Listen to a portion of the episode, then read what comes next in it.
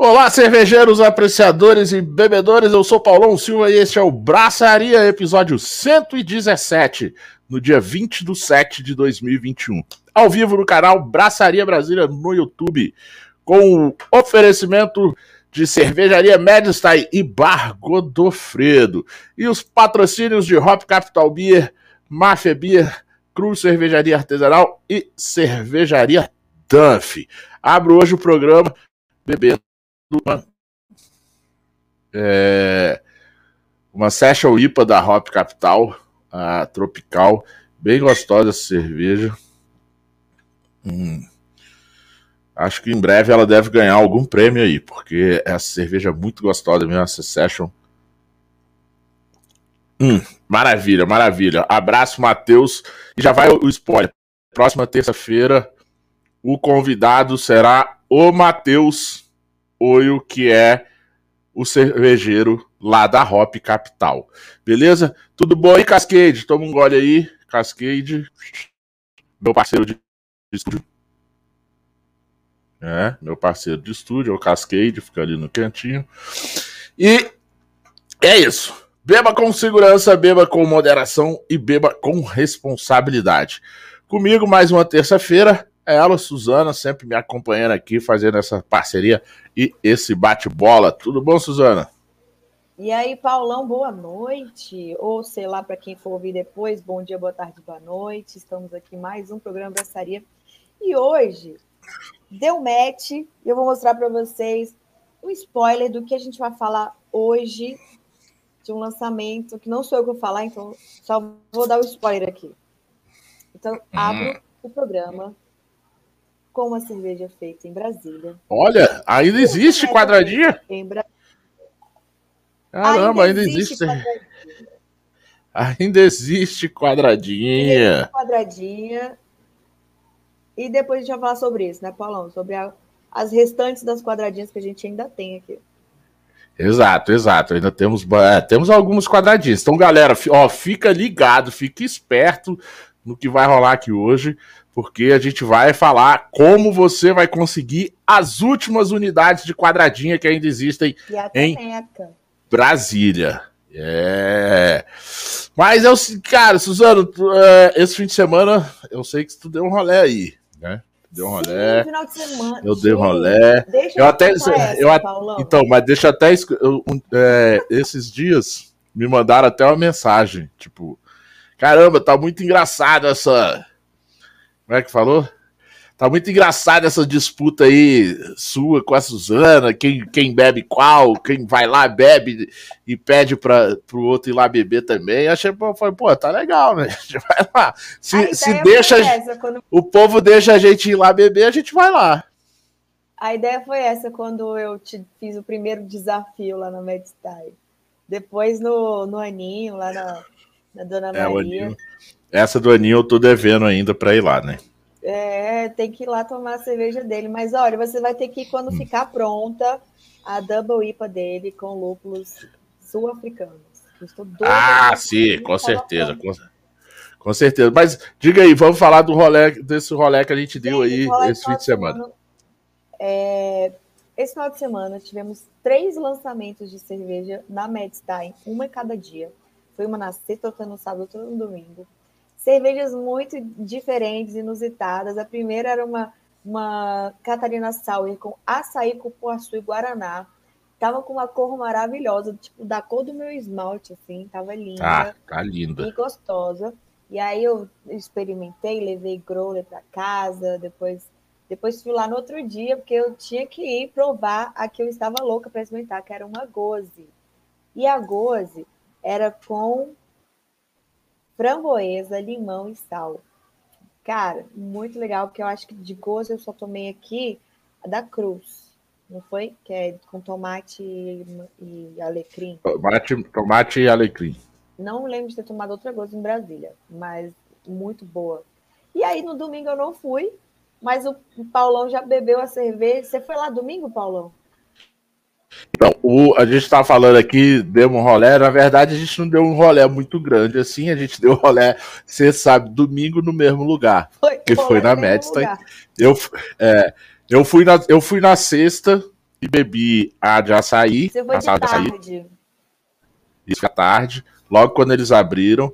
É, no sábado eu não fui, mas na sexta eu provei a Guzi e provei também a, a outra sala de Goiaba. Aí no domingo eu fui lá no lançamento mesmo, Da bebi Goiaba. maravilhosas as duas.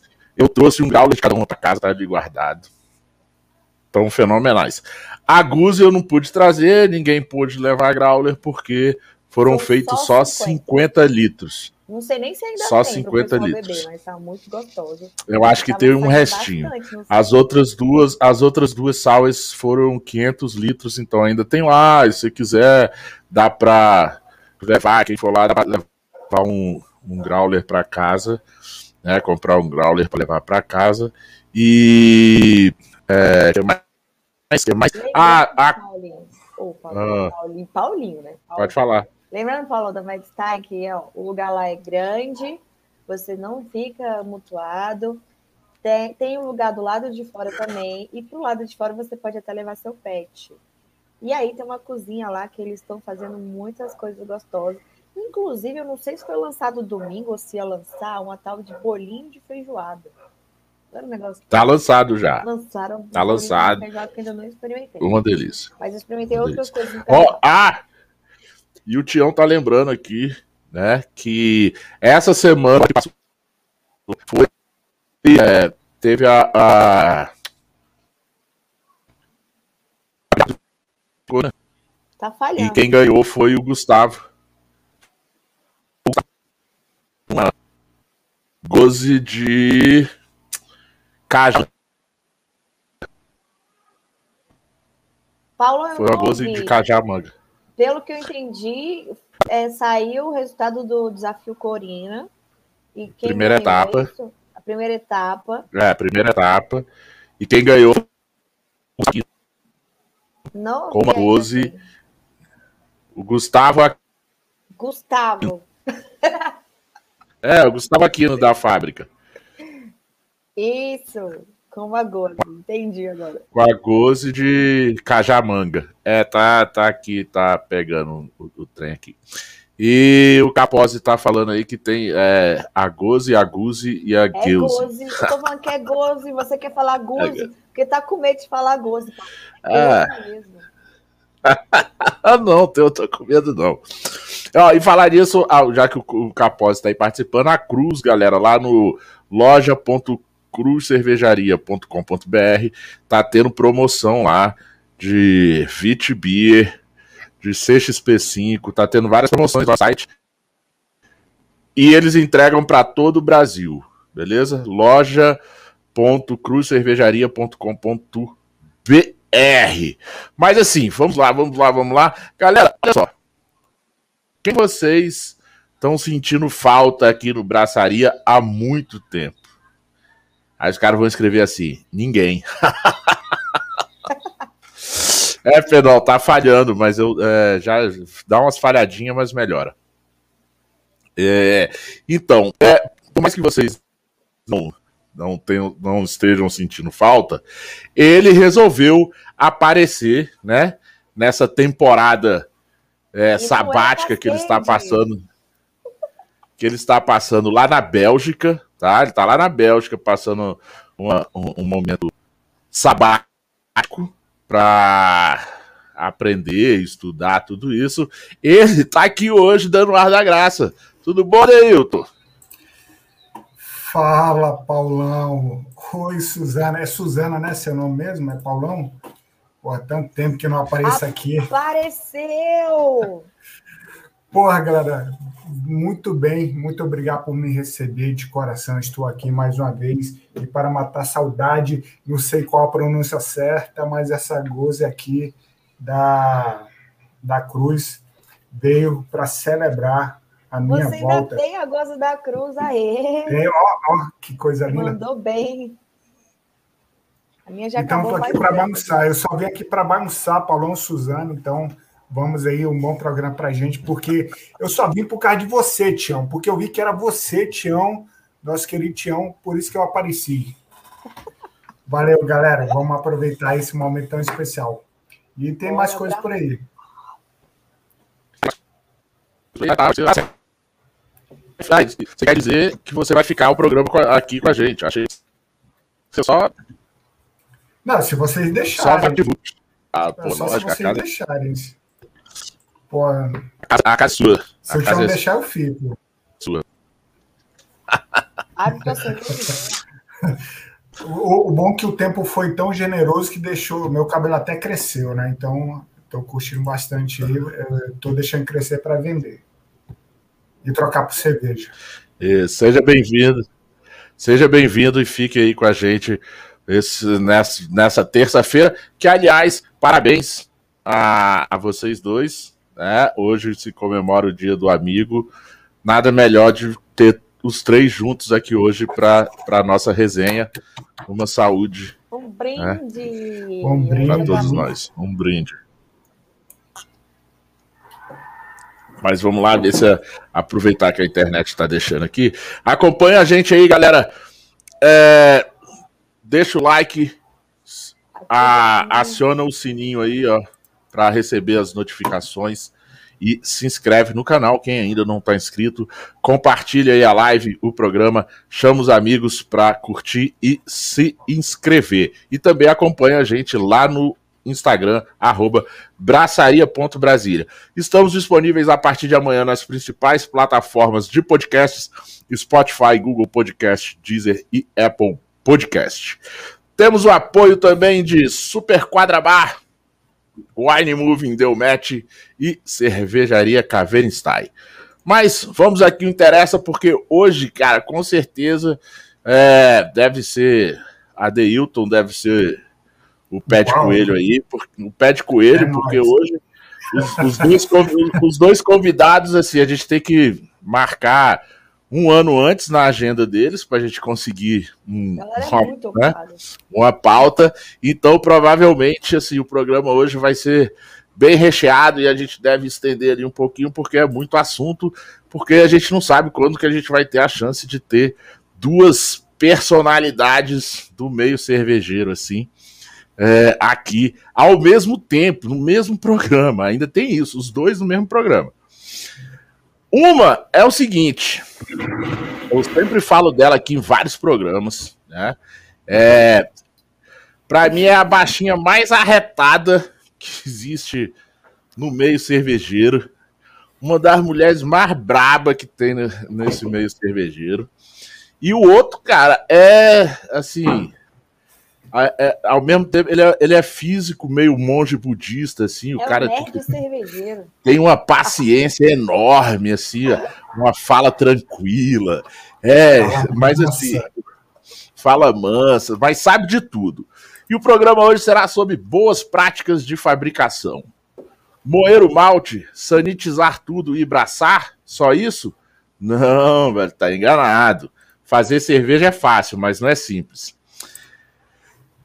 Então, tem uma, e aí entra umas letrinhas assim que eu descobri agora, APPCC, aí tem licenciamento, registro no mapa, gestão de qualidade, gestão de produtividade, gestão sensorial, otimização e controle de processos, desenvolvimento de receitas, treinamentos. Cara, tá vendo como é que é? Não é só comprar malte, moer, botar na panela, tal. Não é só fazer, não é, não é só isso para fazer cerveja. Então é o seguinte, vamos entender um pouco disso tudo com Kiara Barros, engenheira química, cervejeira, especialista em gestão de qualidade e produtividade, e Tiago França, vulgo Tião, que é nada mais nada menos físico, cervejeiro certificado pela UC Davis e gerente de produ produção e qualidade da Corina Cerveja, cervejaria aqui de Brasília. Sejam bem-vindos, meus queridos amigos. Aê! E aí, Paulão. Boa noite, Paulão. Boa noite, Suzana. Boa noite, Adeildo. Quanto tempo, Adeildo? Boa noite, pois é, Tião. Só vim porque eram vocês dois, né? Kiara e Tião. Obrigado pelo convite. O Paulão, o Paulão fica inventando em verdades. A gente, a gente consegue armar agenda sempre, cara. O negócio é planejar, planejar. A gente consegue. Não, beleza. Oi, galera, boa noite a todos. Tô de volta, hein? Um ano depois. Cara, já passou um ano, velho. Meu Cara, Deus. Que a, que a Kiara, aqui, acho que tem mais, tem mais de um ano, Tião, que, que a Kiara veio. A Kiara veio, acho que. Eu posso até tentar buscar aqui no. Eu posso tentar buscar aqui na, na memória auxiliar o. Quando que foi? Eu lembro é, que eu conheci é, a Kiara num, num programa Braçaria, que eu fiquei assistindo interagindo, e aí depois a gente emendou no pós-programa, a gente ficou batendo papo, tempão, foi muito legal, cara. Bem legal mesmo. E teve uma sexta-feira que você participou também, no, quando a gente fazia a hora da cerveja. Foi, foi, foi, foi. Foi em julho. É. Faz um ano. Caraca, um ano então. Ah, é isso mesmo.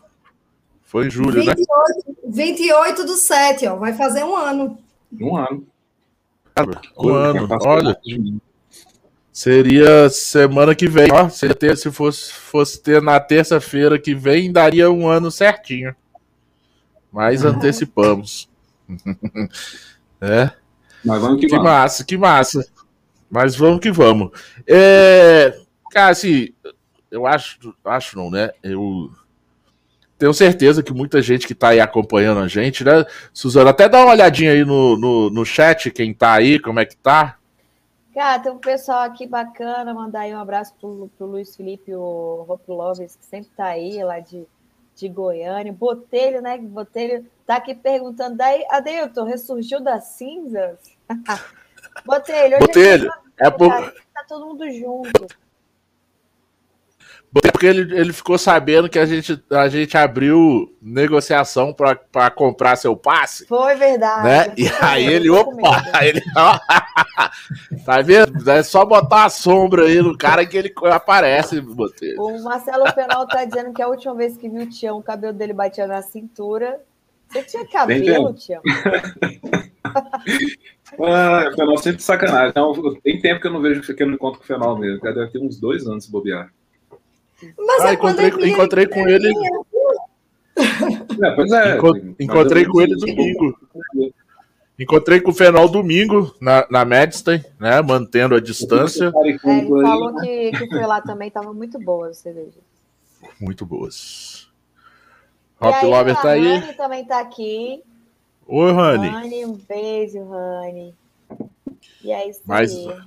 Mais, mais uma baixinha, mais uma baixinha braba aí do meio cervejeiro. Você, você conhece a Honey, Kiara? Conheço, da Paraíba. Isso, lá, lá, lá, da FEME. É. Pois é, mas assim, aí todo mundo, essa galera que tá aí, eu, eu assim, com certeza é, já sabem quem é a, a, a Kiara, mas mesmo assim eu vou pedir pra Kiara só dar um, um rapidinho aí do, do quem é a Kiara tal, para quem vai escutar a gente depois aí no podcast, no, no YouTube também. O povo já está cansado de mim, não me aguenta mais, né? Porque essa pandemia, mil lives. Mas, enfim, meu nome é Kiara, eu sou de Recife, né? Todo recifense ele fala que é de Recife antes de se apresentar. é, eu sou cervejeira, né? Como o Paulão já falou, trabalho com cerveja desde sempre, né? Desde que eu me formei, porque eu sou engenheira química. E é, trabalhei na indústria, mas hoje em dia eu presto consultoria para microcervejarias e tenho o Instituto de Educação aqui em Pernambuco. Então, a gente fornece cursos, né, treinamentos e também a parte de consultorias em tudo de cerveja, mas assim, na verdade, tudo não, né? Focada na produção. Então, tudo relativo à produção, produtividade, receita, gestão de qualidade, sensorial, enfim. É mais ou menos isso, só que rápida. Ah, isso aí, isso aí. Agora, agora, Tião, Tião, você, você que é mais é, envergonhado, faça aí sua, sua breve apresentação. Cara, é, bem, eu sou o Tião. Meu nome, na verdade, é Thiago França, para quem não sabe. eu sou cervejeiro da Corina, mas também trabalho para outras ciganas também. É, eu sou formado em física experimental, física aplicada, e também tenho curso de mestre cervejeiro pela UC Davis, lá na Califórnia. É, e tenho trabalhado mais recentemente na parte de desenvolvimento de receitas e acompanhamento de produção, gestão de produção de portfólio para Corina Cervejas e algumas outras ciganas também. Basicamente isso, cara. Nossa, legal, legal. Então, já devidamente. Ô, ô Paulão, isso, isso, tudo que, isso tudo que o Tião falou é importante, faz parte do currículo, mas ele esqueceu de um pequeno detalhe: que isso é. faz abrilhantar o seu currículo, Tião. Você é o autor do nosso bordão, né? Bora ah, abraçar. Ah, então, tem que colocar é, isso no Bora abraçar a cartório em 2012 para registrar. é, não, é eu, tive, é, eu esqueci de falar, né? Eu, eu, participo da cena de cerveja caseira desde 2012, 2013, mais início de 2013, é, ativamente, ensinando o pessoal a abraçar, abraçando com o pessoal, participando da serva e recentemente eu decidi entrar profissionalmente no meio, então, é, que tem mais ou menos um ano que eu estou profissional, um ano e meio, na verdade, que eu estou profissionalmente no meio, mas antes disso eu já trabalhava como um robista apaixonado, maluco mesmo, de fazer braçagem, mostura dentro do carro, de ficar até quatro horas na manhã em casa de ninguém que eu nunca vi na vida fazendo cerveja, essas coisas assim, sabe? Essa, estudando, essa, essa história, a Kiara, a Kiara até riu. Essa história aí, durante o programa, eu vou falar pro Tião contar essa coisa de braçar dentro do carro. No meio do programa, ele vai contar ô, que. Ô, Paulo, tem outra coisa. Pra, que, que aí a Kiara, a Kiara vai ficar de cara com essa coisa de braçar dentro do carro, e ela que é toda preocupada com essas coisas de segurança, de tal, essas coisas. Aí o Tião vai explicar lá no meio que ele. que ele... caseiro, caseiro. Ele era, era um era um Ford K que eu fiz a cerveja, um Ford K, era caseiro, velho. É, Ford caseiro, né? Um Ford é, caseiro, né? Cara, eu coloquei até botijão de gás dentro do carro, velho. Foi loucura. Ai, meu Deus. Hoje, né, Mas diga aí, Ade, diga aí pra gente. Diga aí, Ade, é, só, só para finalizar essa parte aqui, Tião, seu filho já tem 18 anos? Não, cara, tá com 8, ainda faltam 10, velho. Ah, depois você vai contar por que dessa pergunta. É, pois é. Eu sei o que você perguntou. Tô esperando, né? Mas uma hora chega, uma hora chega, uma hora chega. Tem que ter paciência. É, mas, cara, então, vamos lá. Cara, é, assim... As mulheres primeiro. Cara, assim, porque... Esse nome, né? É, práticas de fabricação. Parece é... Fica parecendo assim um, um, nome de tipo curso de etiqueta, né? Alguma coisa de boa, boas práticas à mesa, alguma coisa assim. Mas assim, eu queria, eu queria que você é, fizesse a, né, a parte introdutória aí, falando o, o que vem a ser esse, é, esse conjunto de. que é um conjunto de coisas, né? Essas boas práticas de fabricação que até um dos cursos que, que tem lá no Instituto Séries, né? Isso. Na verdade, boas práticas, é, esse, essa nomenclatura, boas práticas, ela é muito utilizada na indústria para várias coisas. E aí tem boas práticas de fabricação, boas práticas de laboratório, enfim. Então, é um termo que a gente utiliza muito na indústria de uma maneira geral. É, o Boas Práticas de Fabricação veio do inglês, Good Manufacturing Practice. Então, é, foi um, um, programa que foi criado pelo FDA, que é o órgão americano que monitora toda a parte de alimentos e a parte de medicamentos também. Na verdade, tudo começou por causa de medicamentos. Né, problemas de, de contaminações em medicamentos, e aí se estendeu para a parte de alimentos e se espalhou pelo mundo inteiro, né? Então, uhum. começou lá nos Estados Unidos. O FDA é mais ou menos como se fosse o um mapa para a gente aqui. É quem regulamenta lá. Então, basicamente, toda a legislação que a gente tem aqui no Brasil hoje em dia é baseado no que já existe lá nos Estados Unidos, que foi tudo formatado pelo FDA. Então, é, começou lá e se espalhou pelo, pelo mundo e as regras, elas são muito parecidas, né? As regras básicas são parecidas em todos os países é, que seguem as orientações da OMS, na verdade. Então, é, boas práticas de fabricação, se a gente fosse resumir, seriam todas as práticas de higiene, né, higiênico-sanitárias que a gente tem, para garantir que aquela fábrica ela vai produzir um alimento que vai ser seguro para o consumidor. Basicamente isso. O grande problema é que são várias regras, né? Envolve várias coisas. Então, quando a gente fala de BPF, né, que é a sigla aí que a gente usa para falar de boas práticas, é, as pessoas sempre pensam no manual de BPF, num documento que ela, as pessoas fazem para dar entrada no registro no Ministério da Agricultura. E não é só isso. Né? Na verdade, bo as boas práticas são a base para qualquer indústria de alimentos funcionar. Eu estou falando de uhum. alimentos, mas tem a medicamentos também e a parte de serviços de alimento. Então, se você tem um restaurante, se você tem um brewpub, serve para você igual. Né? Então, é o básico do básico. Então, quando as pessoas falam que o mapa é cri-cri, é chato, e olha, eles estão olhando o básico. Eles podiam exigir muito mais do que isso. Então, quando você falou de várias siglas aí, como a APPCC, por exemplo, o APPCC não é obrigatório, deveria, eu acho, na minha opinião. Porque o, o APPCC é um programa que ele olha é, os perigos que tem numa fábrica, perigos de contaminação química, física ou microbiológica. Então, uhum. imagina se você usa, é, junta a parte do ambiente, que é o BPF, né? Toda a parte de higiene. Quando eu falo parte de higiene, é tudo: instalação, piso, teto, parede, mas não só o ambiente da fábrica, né? As práticas que você utiliza na fábrica.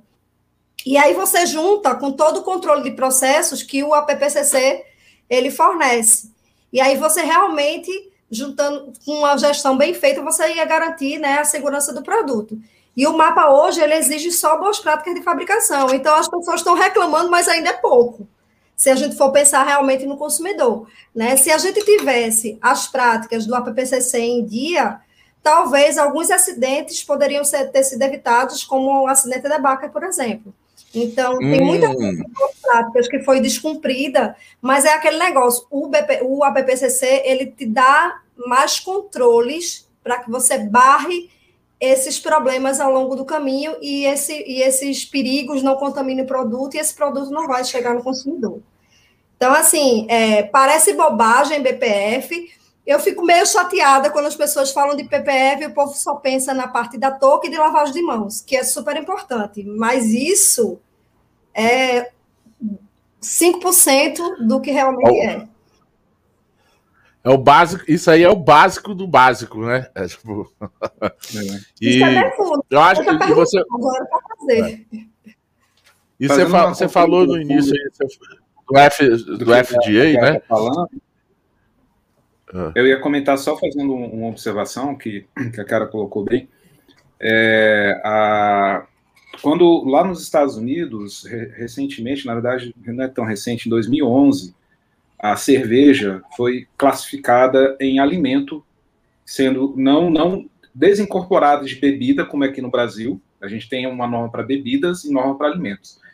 Lá a cerveja começou a entrar dentro de, uma, de um, um sistema de compliance que, a, que, que exige, já no final de 2018, todas as pequenas e micro cervejarias já tinham que ter o APPCC.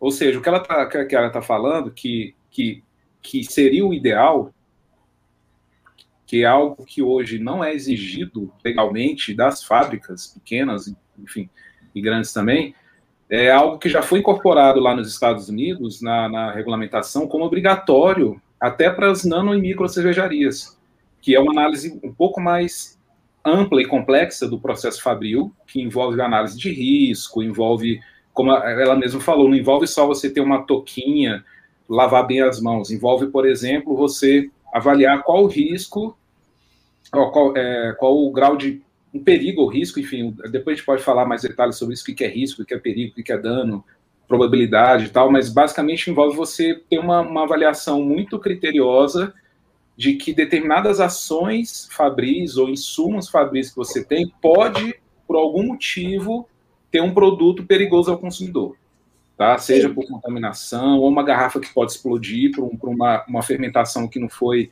finalizada. Vamos supor que você resolva, ah, agora eu vou, vou trabalhar só com cerveja refermentada em garrafa.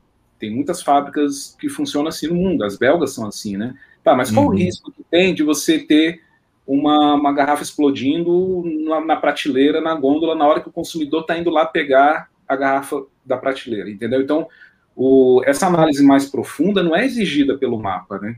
Isso envolve, hoje no Brasil, uma opção que a fábrica tem de adotar ou não, mas não é obrigatório. Isso que ela falou é muito importante. A gente tem que começar a pensar que a gente, as fábricas adotarem isso é um passo importante para a qualidade geral do ecossistema, entendeu? Só fazer essa observação.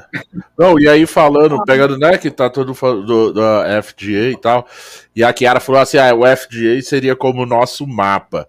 Eu vou até além, assim, o FDA, ele é meio que, cara, ele é, ele é mapa, é Anvisa, é, é tudo, assim, toda essa né, vigilância sanitária.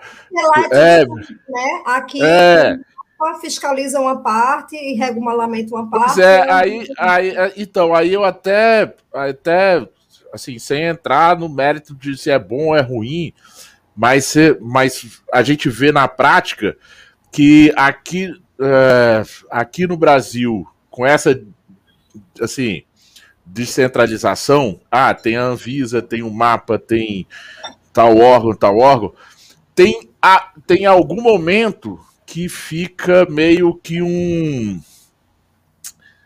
Ah, não, é isso aí não é assim, um, um jogo de um pro outro. Ah, isso aqui não é meu, isso aqui não. não, não isso aqui é, é, é, da Anvisa. Ah, não, isso aqui era do mapa. Ah, isso aqui era do outro.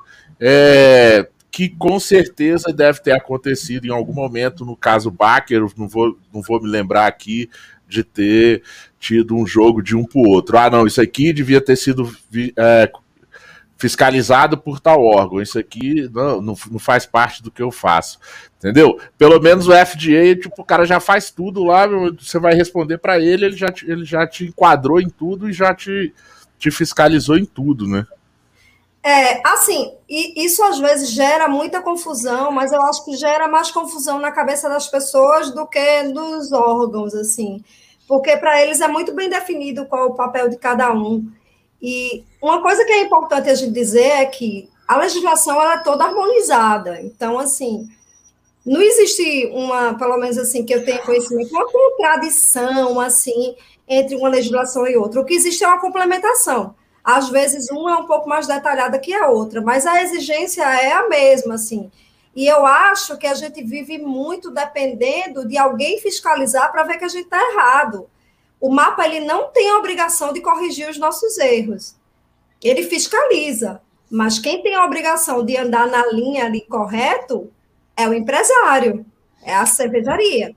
Cara, assim, você, falou gente... tudo.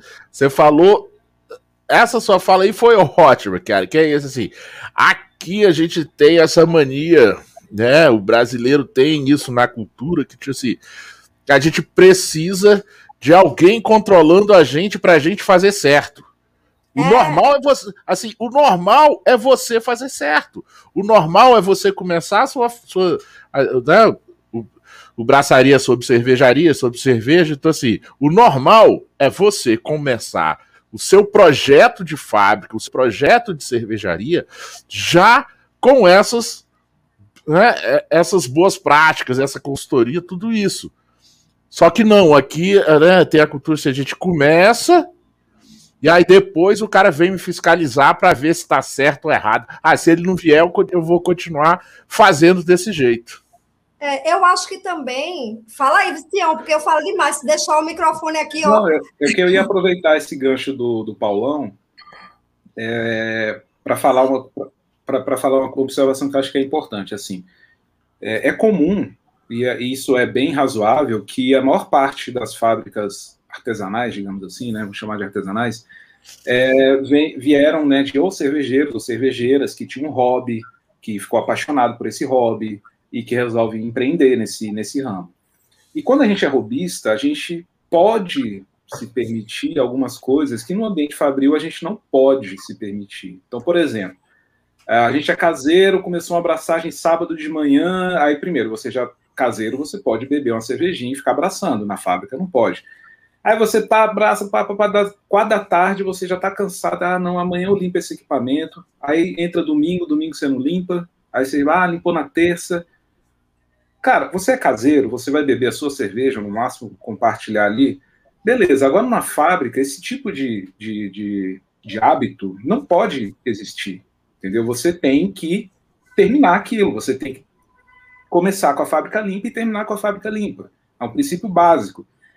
E, e isso acaba, talvez seja difícil para muitos cervejeiros ou cervejeiras que vêm do meio robista, né, com aquela paixão toda, se enquadrar numa sistemática que, querendo ou não, é uma sistemática de indústria, entendeu? De padrões, de hábitos, de, de obrigações que você tem com, com, com controle, com é, que no, no, fundo vai sempre gerar a questão da qualidade. A gente estava até conversando antes. Né? A gente tudo isso gera no final um, compõe um conceito de qualidade da, do produto, da marca, etc. Então parte desse dessa dessa visão, ah, é muito papel, o mapa pede isso, não sei o que, eu só quero aqui fazer a cerveja, é só moer o malte, não sei o que. Não é, não é assim, entendeu? E como a Kiara colocou muito, de forma muito apropriada, assim, o mapa pede tipo um mínimo. É, o que o mapa pede para uma fábrica de cerveja é muito parecido que, um, que uma vigilância sanitária vai pedir para uma padaria funcionar, assim, em termos de tá usando touca, tá lavando a mão, tem um banheiro, tem uma pia, como é que é a limpeza? Ah, é assim, como é o procedimento operacional padrão, né, que a gente chama dos POPs, né? Mas a gente tem que entender que a gente pode fazer mais que isso, entendeu? A gente tem competência, a, a, a dificuldade maior seja tornar isso algo de fato uma prática, no sentido de ser exercida diariamente, da forma correta, da forma apropriada. É aquela, é aquela coisa, né, Tião? No, no, na fábrica não tem aquela. Assim, né, todo mundo aqui é caseiro, a Kiara deve conhecer cervejeiro caseiro aos montes também. Assim, na fábrica não tem aquela historinha, né? Ah, começou a fervura, já pode beber? Sacou? Tipo. Não, não. não... Tem outro problema. O outro problema é o seguinte: quando a gente pega essa situação que eu estou colocando, né, do robista apaixonado, apaixonada que começa com o negócio, normalmente ela vai ser dona do próprio negócio, não tem ninguém que vai supervisionar ela mesma. E um dos princípios primordiais no sistema de boas práticas, ou mesmo um sistema mais detalhado de, de pontos de controle, de perigo e tudo mais, é que tem que ter uma, uma, auditoria, uma supervisão, alguém que vai chegar lá e ficar enchendo o saco. Cara, por que isso aqui não está limpo? Tinha que estar tá limpo. Aí você é o cervejeiro que limpa, você deixa sujo, porque você, ah, não, eu, que, eu sou eu mesmo, então deixa aí, entendeu? Então, isso é, é difícil você romper essas barreiras também dentro de pequenos negócios, assim. Você, se fosse numa situação maior, e a Kiara pode falar disso, ela já trabalhou em grandes indústrias, assim, que tem um cara lá que só fica olhando, não pegou, subiu a escada, não pegou no corrimão, cara, você já tá, já tá lascado, entendeu? Tipo isso, você de, de tem um aspecto amplo de que envolve segurança de trabalho, segurança alimentar, segurança é, de equipamento, né, de manutenção, gestão de manutenção e tudo isso que a gente está falando. Então, é importante a gente pensar nisso também, né, de como, as, como é que as pequenas vão sendo criadas e como que a gente rompe, como é que a gente consegue transformar isso, né, numa, num, ou seja, como é que eu consigo fazer a cabeça desse empreendedor, dessa empreendedora, de que ela comece a pensar, cara, eu não posso deixar isso acontecer, entendeu? Tudo bem que eu estou cansado, cara, replaneja as produções, tenta adequar, porque é importante que as coisas se encaixem nesse planejamento, nesse, nesse, nessas boas práticas, né? Acho que é isso que eu ia comentar. É. E Tião, uma é, coisa que você falou. Interessantes aí, várias coisas é. interessantes é. que dá para pontuar, assim. É, uma, é, eu acho que a gente peca muito na formação. O que você falou das grandes indústrias já terem uma cultura instalada é importante. Porque imagina, se eu vou no shopping, eu não jogo um papel de bala no chão. Tá tudo limpo. As pessoas que jogam o papel de bala na rua são as mesmas pessoas que não jogam no shopping, porque aquele ambiente não é propício para isso. Porque existe uma cultura de limpeza e organização lá. Então, assim, eu estou dando o exemplo do shopping, porque são as mesmas pessoas que frequentam esses lugares, e por que em um a gente faz e em outro não? Porque a gente não tem uma cultura instalada. Então, eu fui adastrada até disciplina. É adestramento mesmo, não pode fazer errado. Então, é, e quando eu fui fazendo, para mim é mais fácil, porque eu tive uma, é, uma formação em engenharia que já era voltada para a indústria, né? Mas mesmo quando todas as minhas formações para cervejeira, na área de cerveja, é, a parte de gestão foi muito bem explorada. Uhum. E não estou querendo criticar nada, mas assim, eu acho que é um ponto importante a gente destacar que aqui no Brasil hoje É, isso, para mim, é um ponto muito falho. Quando eu converso com os meus alunos, eu vejo que eles não tiveram esse tipo de orientação. Então, as pessoas são excelentes técnicos, excelentes, maravilhosos. Mas na parte de gestão, quase nada. Então, muitas vezes, a pessoa não tem nem o conhecimento que aquela ferramenta existe. Então, e como é que ela vai fazer? Então, isso é um ponto muito importante. Eu acho que a maioria das vezes as pessoas não têm conhecimento da quantidade de ferramentas e que não é papel. Pode parecer papel quando a gente não entende a importância e o resultado que aquilo dá. Aí a gente acha que é papel. Então, hoje, fazer manual do BPF é papel. Mas imagina, se a pessoa pegasse todos aqueles dados de braçagem que eles têm e fizesse um acompanhamento, senta a bunda na cadeira, pega um mês de braçagem e olha todas as suas folhas de braçagem, todas. Olha a tendência, estatística, minha gente. É, tem cerveja também. Tem tendência de subida, não tem? Eu tô a carga térmica está sob controle, eu estou gerando mais trube, menos trube. É, nesse aqui eu gerei muito trube, arrastou demais, mas por que, que foi? O que é que aconteceu? O que é que tem escrito nos registros? Isso é, não é só para estar no papel de boas práticas, é para te dar resultado. São vários indícios que vão te mostrando. Se você não faz uma asepsia, como o Tião falou, quando acaba porque você está cansado, quando você voltar para fazer, você vai gastar muito mais produto químico para limpar. E é custo, é Sim. é grana. Então, eu acho que talvez, Tião, esse seja o caminho. A gente começar a mostrar que não cumprir as boas práticas te faz sofrer no bolso. E é muito, não é pouco. Sabe? É aquela, então, é aquela história, né, Kiara? Aquela história, tipo assim, é, se, é, a gente, quando dói no bolso, é que as pessoas aprendem, né? Aí, é, quando elas entenderem que, tipo, ó, você não tá fazendo, tá doendo no seu bolso, porque tem uns que também nem vê que tá doendo no bolso. E outra coisa que o Tião falou também que eu queria ressaltar, daí eu vou te passar a palavra já já. Que ele falou que assim, Agora, assim, sem entrar no mérito aqui, ah, se o mapa é muito exigente ou não, tal. Mas assim, o que o Tião falou assim, cara, o mapa simplesmente vem, né, vai lá na sua fábrica, para ver se você está fazendo as coisas que, assim, são certas, seriam certas. Que já deveria estar tá fazendo, né? Que, já, que você já teria, que você já teria tá, tá fazendo. Aí o mapa chega lá e vê que você não tá fazendo isso, aí te, né, aí vai, aí o mapa vira, pô, o mapa veio me encher o saco. O mapa, cara, mas você já tava fazendo aquilo? Não. Então, cara, é, é, é, assim, sem entrar no mérito, todo mundo sabe que às vezes o mapa chega lá e, e exige coisas que não precisa, pela questão de é, nem todos os fiscais do, do mapa são é, tem, tem a expertise, o conhecimento ali da, né, da cerveja, o que é a fabricação de cerveja, mas fora isso, ele está lá fiscalizando coisas que a fábrica já, já tinha que estar tá fazendo. Isso aí é, é, é, fundamental. Diga aí, Adeilton. É, o que foi dito faz todo sentido quando se trabalha com processo, a gente está falando de um processo fabril, onde me destaca duas coisas. A primeira, vocês já falaram, que é a cultura. Né? A cultura precisa estar enraizada, então, a partir do momento que eu não jogo um pedaço de papel na rua, eu não jogo em lugar nenhum, porque aquilo faz parte da minha cultura. Né? E a segunda coisa que eu vejo dentro do processo é a melhoria contínua. Então, você faz, corrige e melhora, faz, corrige e melhora. E assim por diante vai fortalecendo essa cultura. E como bem a Kera disse lá no chat, né, o principal indicador que a gente precisa ter é justamente a avaliação daquele que é mais interessado no processo, que é o nosso cliente, aquele que, aquele que vai consumir o que nós fazemos. Né? Então acaba que a gente tendo essa cultura, os processos eles não se tornam burocráticos, muito pelo contrário e se tornam agregadores para que a gente tenha essa melhoria contínua. Eu acho que no começo pode parecer difícil, porque quando você não tem, é difícil mesmo, você tem que insistir. Vai parecer enchimento de linguiça, papel, é assim mesmo. No começo é assim. Até que aquilo as pessoas comecem a entender e ver uma utilidade para as coisas.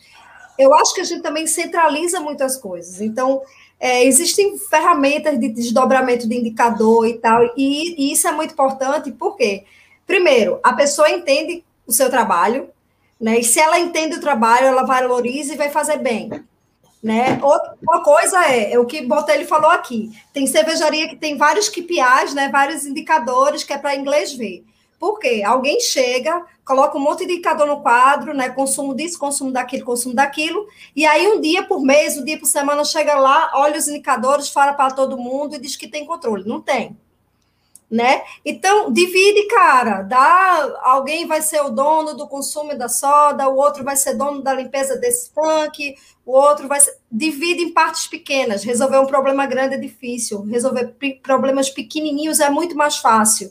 E as pessoas se sentem importantes. Sentem que o trabalho é importante. Eu vejo que muita gente não entende nem o seu trabalho. Eu já fui em cervejaria, né? Prestar consultoria para cervejaria que fazia assim não, eu faço reunião todo dia com a equipe. Mas fazia é, reunião todo dia para comunicar. As pessoas não participavam das decisões e tal. Então, assim, ó, a produção de hoje é tanto. De hoje, cara, eles têm que saber o objetivo do mês. Qual é o objetivo da empresa? É vender quanto? Não é o, o da hum. hora. Quer dizer que o cervejeiro adoecer não tem produção? A produção atrás. Eu cheguei numa cervejaria, assim, outra já que não, vai, vai produzir o quê? Já ligou a caldeira? Não, que a gente está esperando. A produção não tem ainda. Eu, como assim? Não tem ainda. Cervejeiro vai atrasar e a gente ainda não sabe o que vai fazer. Isso é consumo energético, minha gente, é grana, grana. Otimize os seus processos. Né? Vocês estão perdendo dinheiro. O maior consumo de uma fábrica é o consumo energético, energia elétrica, consumo de gás, enfim. Como é que você não modula uma fábrica? Está perdendo dinheiro, está jogando dinheiro fora. Então, às vezes, é, o planejamento ele é importante para ganhar dinheiro, para ter saúde na fábrica. Né? Saber o que você vai produzir, né? você tem que ter volume para diluir o custo. Isso é básico. Então, assim, isso tem a ver também com boas práticas. Então, quando a gente começa a colocar tudo nos eixos e ter rotina para as coisas, rotina definida, a gente minimiza os prejuízos. Kiara, não acontece tudo assim em fábrica. Sempre dá problema, claro. Dá problema com tudo organizado. Imagina se não tem essa organização. Entendeu? Então, assim, todo é, mundo aqui sabe que o mundo não é perfeito, né? Acontece problema. Olha, é problema todo dia. Eu, eu digo muito uma frase que eu ouvia bastante, eu sou cheia das frases, que é, a gente tem que saber diferenciar o que é importante do que é urgente. Quando a gente não tem organização, a gente só faz o que é urgente. Tudo é urgente. E aí, o que é importante, que é a rotina, fazer tudo certinho, não sai nunca. Porque você só está apagando incêndio, meu amigo. É a bomba que estourou aqui o selo e você não tem um selo reserva. Por quê? Porque na manutenção preventiva, que tem um POP para isso no manual do BPF, não está acontecendo. Aí você não previu que podia estourar, que aquela bomba era importante, que você devia ter aquele selo reserva ali. E ao invés de perder uma, duas horas na produção, você vai per perder 12 horas ou vai perder um dia, porque você não tem um mecânico, você não tem uma equipe na sua fábrica de manutenção, e você vai ter que contratar alguém. Vai ter que pagar mais caro. E aí é uma bola de neve. Oh, e, aí, e, aí, às vezes, e, aí, e aí de, dependendo do local, né, da cidade, onde, onde essa, essa micro cervejaria, essa cervejaria é, tiver instalada, cara, às vezes uma bomba que, que quebrou, uma bomba que queimou, que estourou, cara, você não tem um, um, um técnico nessa cidade para te atender, ele vai ter que vir de outra cidade, e às vezes ele não, não pode ir no dia, ou seja, você já perdeu um perdeu assim a sua fábrica vai ficar parada um dia e perder, você vai perder aí, sei lá, uns dois, três dias para frente você vai perder. Assim, e vem uma, ficar... conta, vem uma conta por baixo. Tu pagou, até, vamos dizer que tu tem cinco funcionários. Tu pagou a cinco funcionários um dia de trabalho que ele não fez nada, porque você não estava planejado. Porque quando você planeja uma manutenção, você programa o treinamento, você programa uma limpeza, uhum. uma pintura de uma bomba, uma pintura de uma parede, você aproveita a mão de obra né? Tempo que você está parado sem fazer cerveja é baixa produtividade, não importa. Entendeu? Você, a cervejaria existe para fazer volume. Se está parado, está perdendo dinheiro. Tu ligou a caldeira e não usou, está parado, perdeu dinheiro. Energia elétrica, o custo fixo de manter aquilo tudo ali funcionando, já ferrou, porque você não fez volume para diluir o custo. Então, assim, é, é, são coisas que parecem bobas, mas se você olhar, é, tem gente.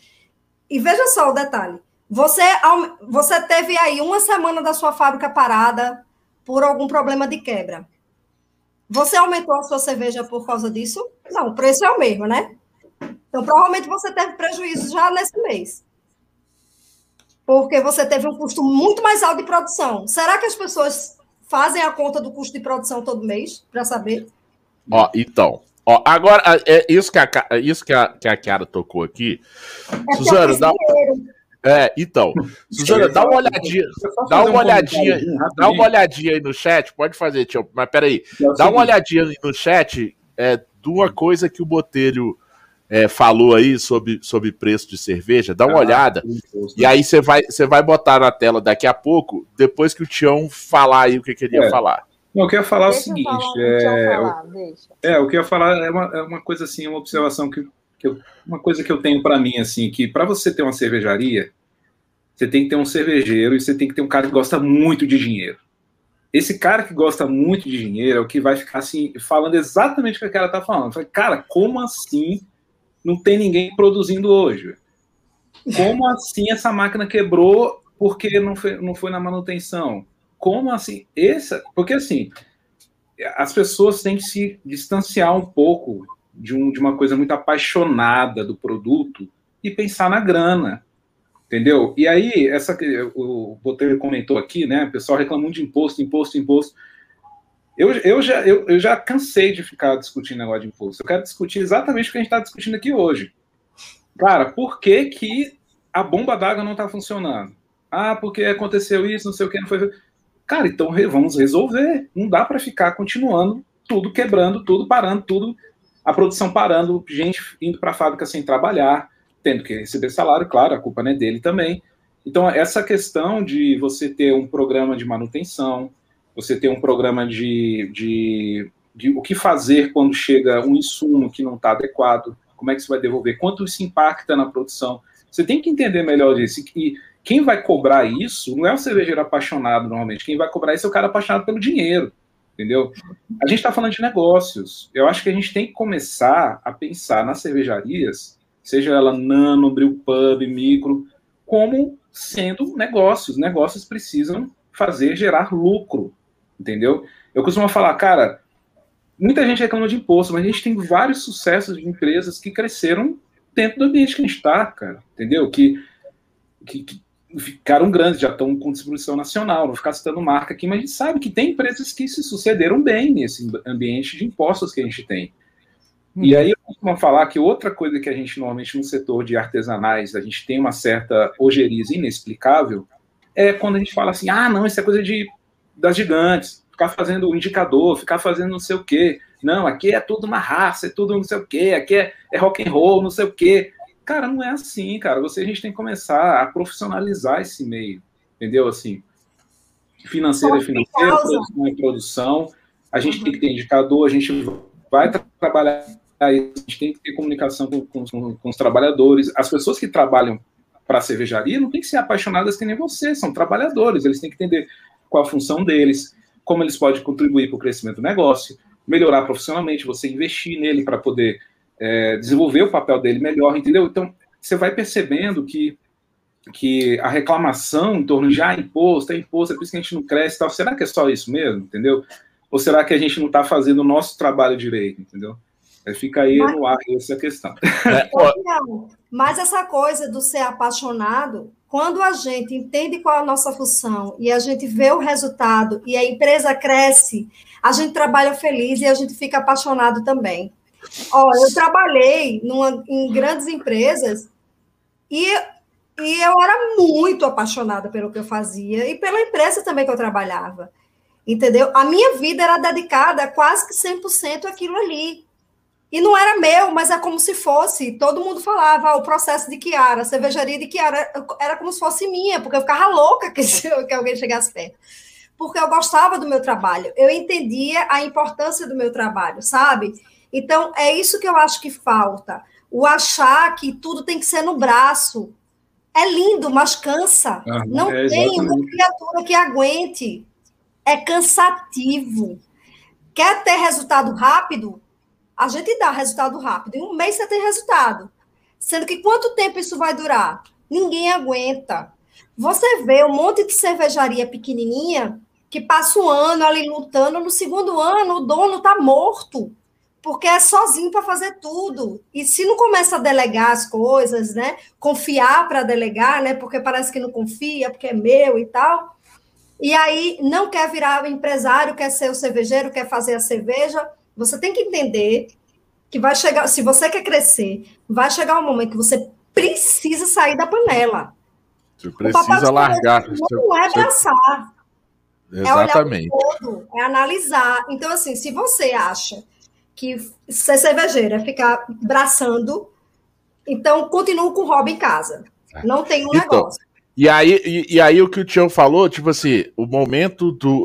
Que assim, o, o, o, o dono da cervejaria, que era, né, vamos botar aqui, que era caseiro, era robista e transformou isso em negócio para ele, e até hoje ele tá lá nas panelas. Aí, aí, essa coisa dele entender, tipo, esse é o momento de eu sair das panelas e, e, tipo, gerir o meu negócio mesmo, virar empresário. E o que o Tião falou assim, e, e, esse cara que vai suceder ele, que vai ser o mestre cervejeiro, que, quem vai, né? Não necessariamente precisa ser o apaixonado que ele era. Assim, lógico, como você falou, que ele, né, ele entendendo o papel dele e tudo isso, é, e, e, se apropriando disso, ele vai se tornar um apaixonado. Mas talvez no início ele, assim, o dono tem que entender que talvez no início ele não tem essa paixão que ele tem, que ele trouxe, que, que fez ele abrir a cervejaria, aquela, aquela paixão toda, né? Aquele glamour. Cara, o cara, o cara, como o Tião falou, o cara é um funcionário. Ele vai vir, vai trabalhar, ele, né? Ele, ele sabe fazer cerveja, se ele não sabe, você vai ensinar tudo isso, e ele vai virar o seu funcionário. É, não, não queira exigir dele a paixão que você tem. Eu acho que existem exceções, né? Assim. É, Sim, lógico. Exceções, tipo, é, às vezes a pessoa realmente quer tocar, né? A fábrica. E aí ela consegue pagar alguém bom né? Para fazer toda a gestão da fábrica. Beleza. se ele, consegue, se ele consegue, se ele consegue, beleza. Beleza. Tá então, assim, eu tenho experiência de fábrica que eu dei cervejaria, que, que eu dei consultoria, que é, o dono da fábrica falou, é, ele tocava a produção, depois tinha o cervejeiro, mas ele toca, era ali olhando. Eles, eu reconheço que eu cheguei no meu limite de conhecimento de gestão e tal e eu preciso estar no alguém pra... mais estratégica e preciso contratar alguém, mesmo que eu tire menos financeiramente daqui de dentro todo mês, eu prefiro receber menos e contratar uma pessoa bacana que vai fazer a fábrica crescer e é o momento de eu sair. E ele fez isso. Ele ficou na parte mais estratégica, foi para vendas, ficou na, na, nas estratégias de crescimento, de ampliação da fábrica e colocou uma pessoa que era capacitada para fazer a gestão da fábrica. Então, assim, a gente tem que ter a maturidade profissional para entender até onde a gente pode ir. E se a gente não pode ir até ali, ou a gente se desenvolve para isso, ou não vai dar tempo de se desenvolver, né? Porque as coisas são rápidas e você contrata alguém que faça isso para você.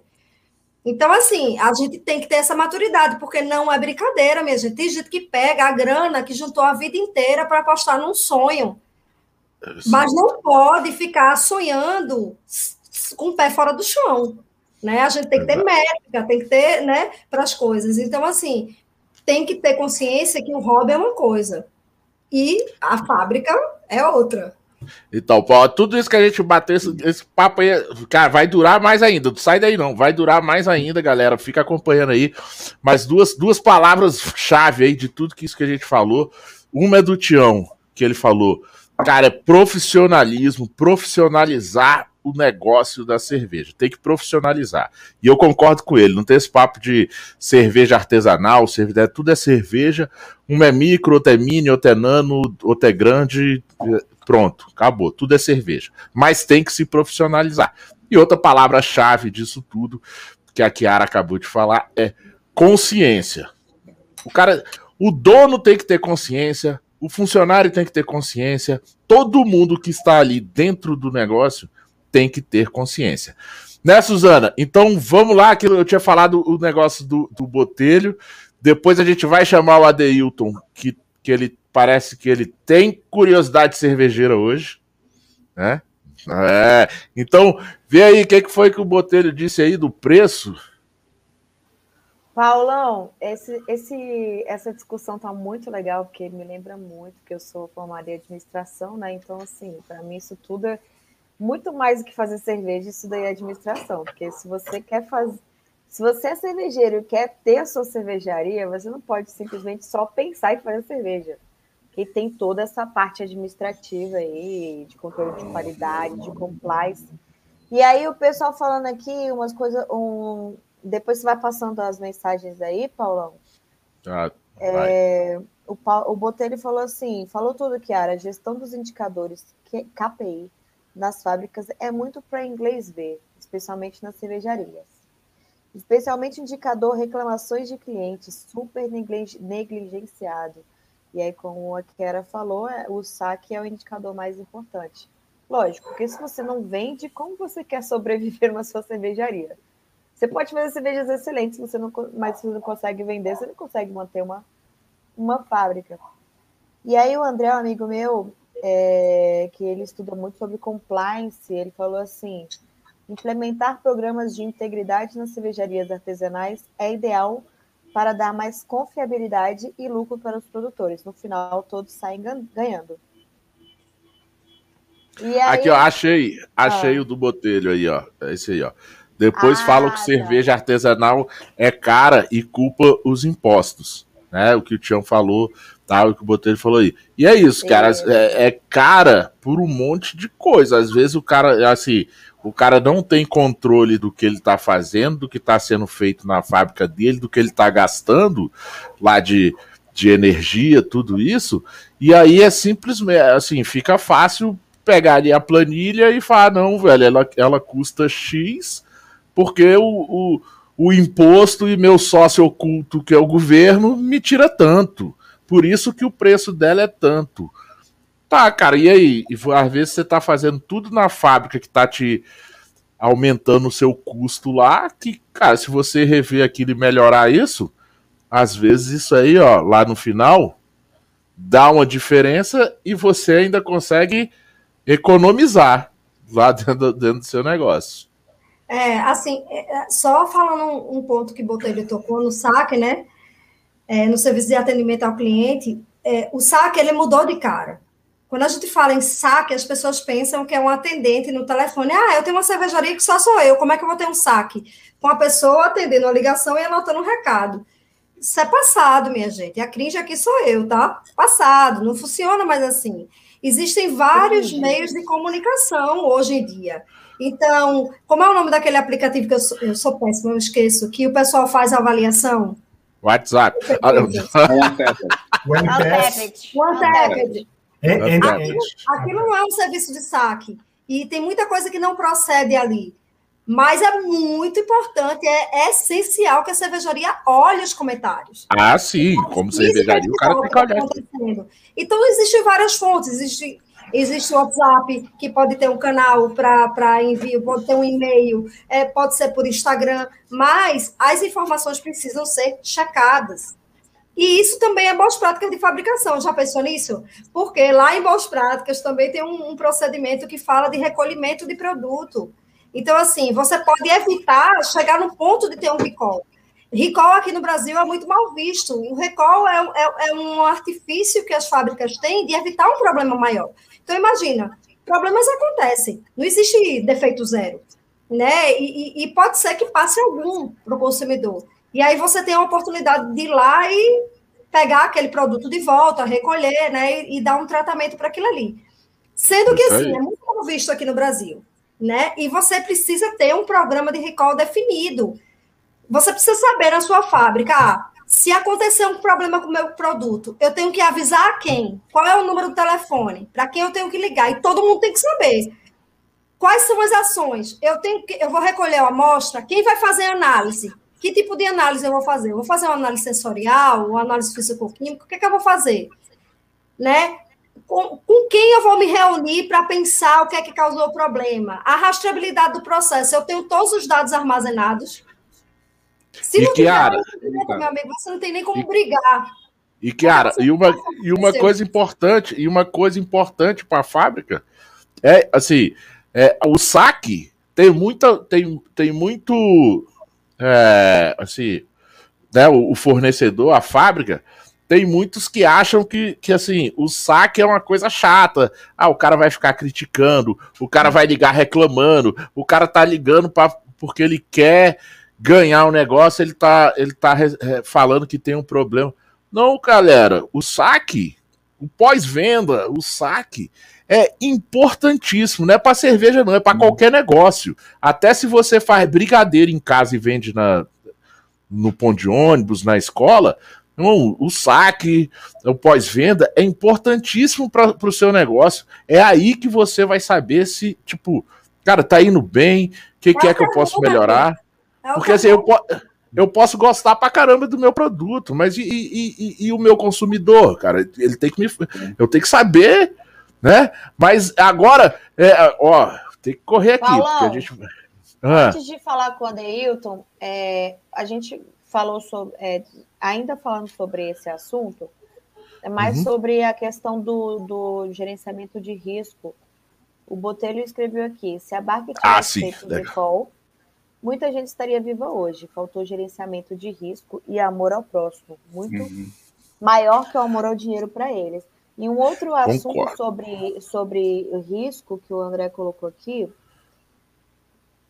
Uh, caraca, Vamos lá. Problemas, problemas sempre existirão, riscos sempre existirão. O ideal é criar políticas e procedimentos para mitigar os riscos. Então, eu uhum. acho que também essa questão aí de gerenciamento de riscos que a gente Exato. É, só, eu queria fazer só um comentário, um adendo, um adicional que a Kiara falou. e ela comentou o negócio da rastreabilidade, né? Imagine a seguinte situação.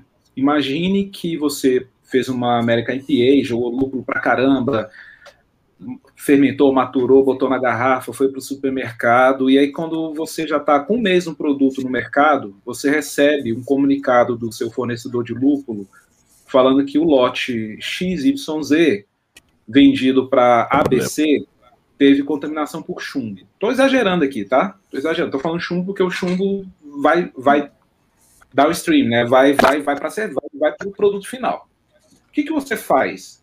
A primeira coisa é você fica gelado. Eu falei, cara, eu comprei esse lucro. Putz, que cerveja que eu usei? Cara, não sei. Mas eu usei, tinha uma caixa aqui com 10 quilos e a gente usou tudo. Cara, quais receitas a gente tem esse lúpulo? Na receita A e B. O que, que você faz? E para onde foram? E para onde elas pra onde Aí fala assim, e para onde foram? Não sei. Quem comprou? Não Cara, sei. É por essa questão da rastreabilidade é, quando a gente está falando do, de. Eu estou dando um exemplo de lúpulo, mas a gente está cada dia mais utilizando é, insumos, por exemplo, frutas, terpenos, adjuntos, é, adjuntos variados que, que, que, nos é permitido até pela, pela instrução normativa, né? A gente pode usar até lactose, usar.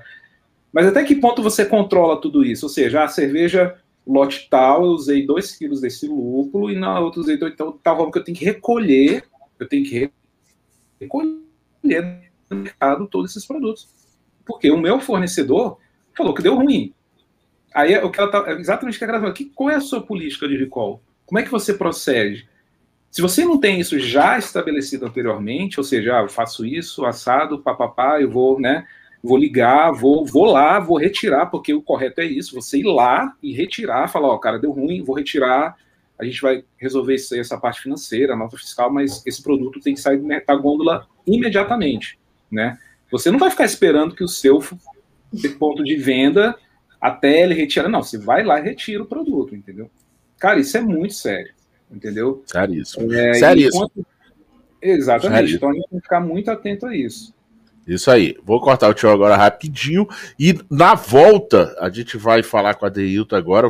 Né? O Adeilton tem, tem dois anos que o Adeilton não participa do programa, então ele tá doido para falar. E assim, na volta, a gente vai falar de uma coisa lá do início.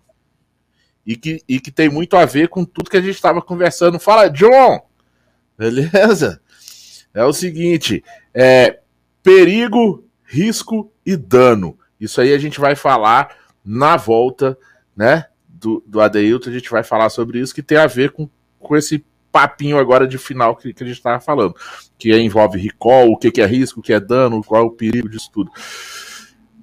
Adeilton, você falou que hoje você tinha curiosidade cervejeira, você falou que tinha novidade aí para todos os nossos ouvintes, youtubers, telespectadores, é, seguidores do, do, do, Instagram, todo mundo você falou que tem uma novidade aí para eles que parece que é boa. E curiosidade cervejeira, porque você ficou com medo do Botelho assumir o seu posto da curiosidade cervejeira. Sim, Paulão, pô, que assunto legal. E daqui dá uma trilogia com versão estendida, porque o assunto realmente é muito bom e certamente. Oh, eu já estou pensando aqui quando é que eu vou marcar o volume 2 dessa, desse programa. Tem, tem muitos insights aqui, né, cara? Pô, então vamos lá, olha só. Então a gente está falando da cerveja. Imagina você tomar, tomar, beber aquela cerveja, né? Fabricada com água sagrada da Ilha dos Deuses né? Então isso é possível. Isso aconteceu, isso acontece na realidade lá em Tóquio. Né? Então o hashtag partiu Tóquio. Então uma ilha chamada Kozushima, conhecida como a Ilha dos Deuses, ela é, faz parte das 219 ilhas que tem lá no Japão. E tem uma água no Monte Sagrado de Kozushima que o cervejeiro Fumiko fabrica, sua, fabri, fabrica suas cervejas e certamente ele deve usar todos esses procedimentos que nós estamos falando aqui, porque afinal de contas o japonês ele é muito disciplinado e aculturado.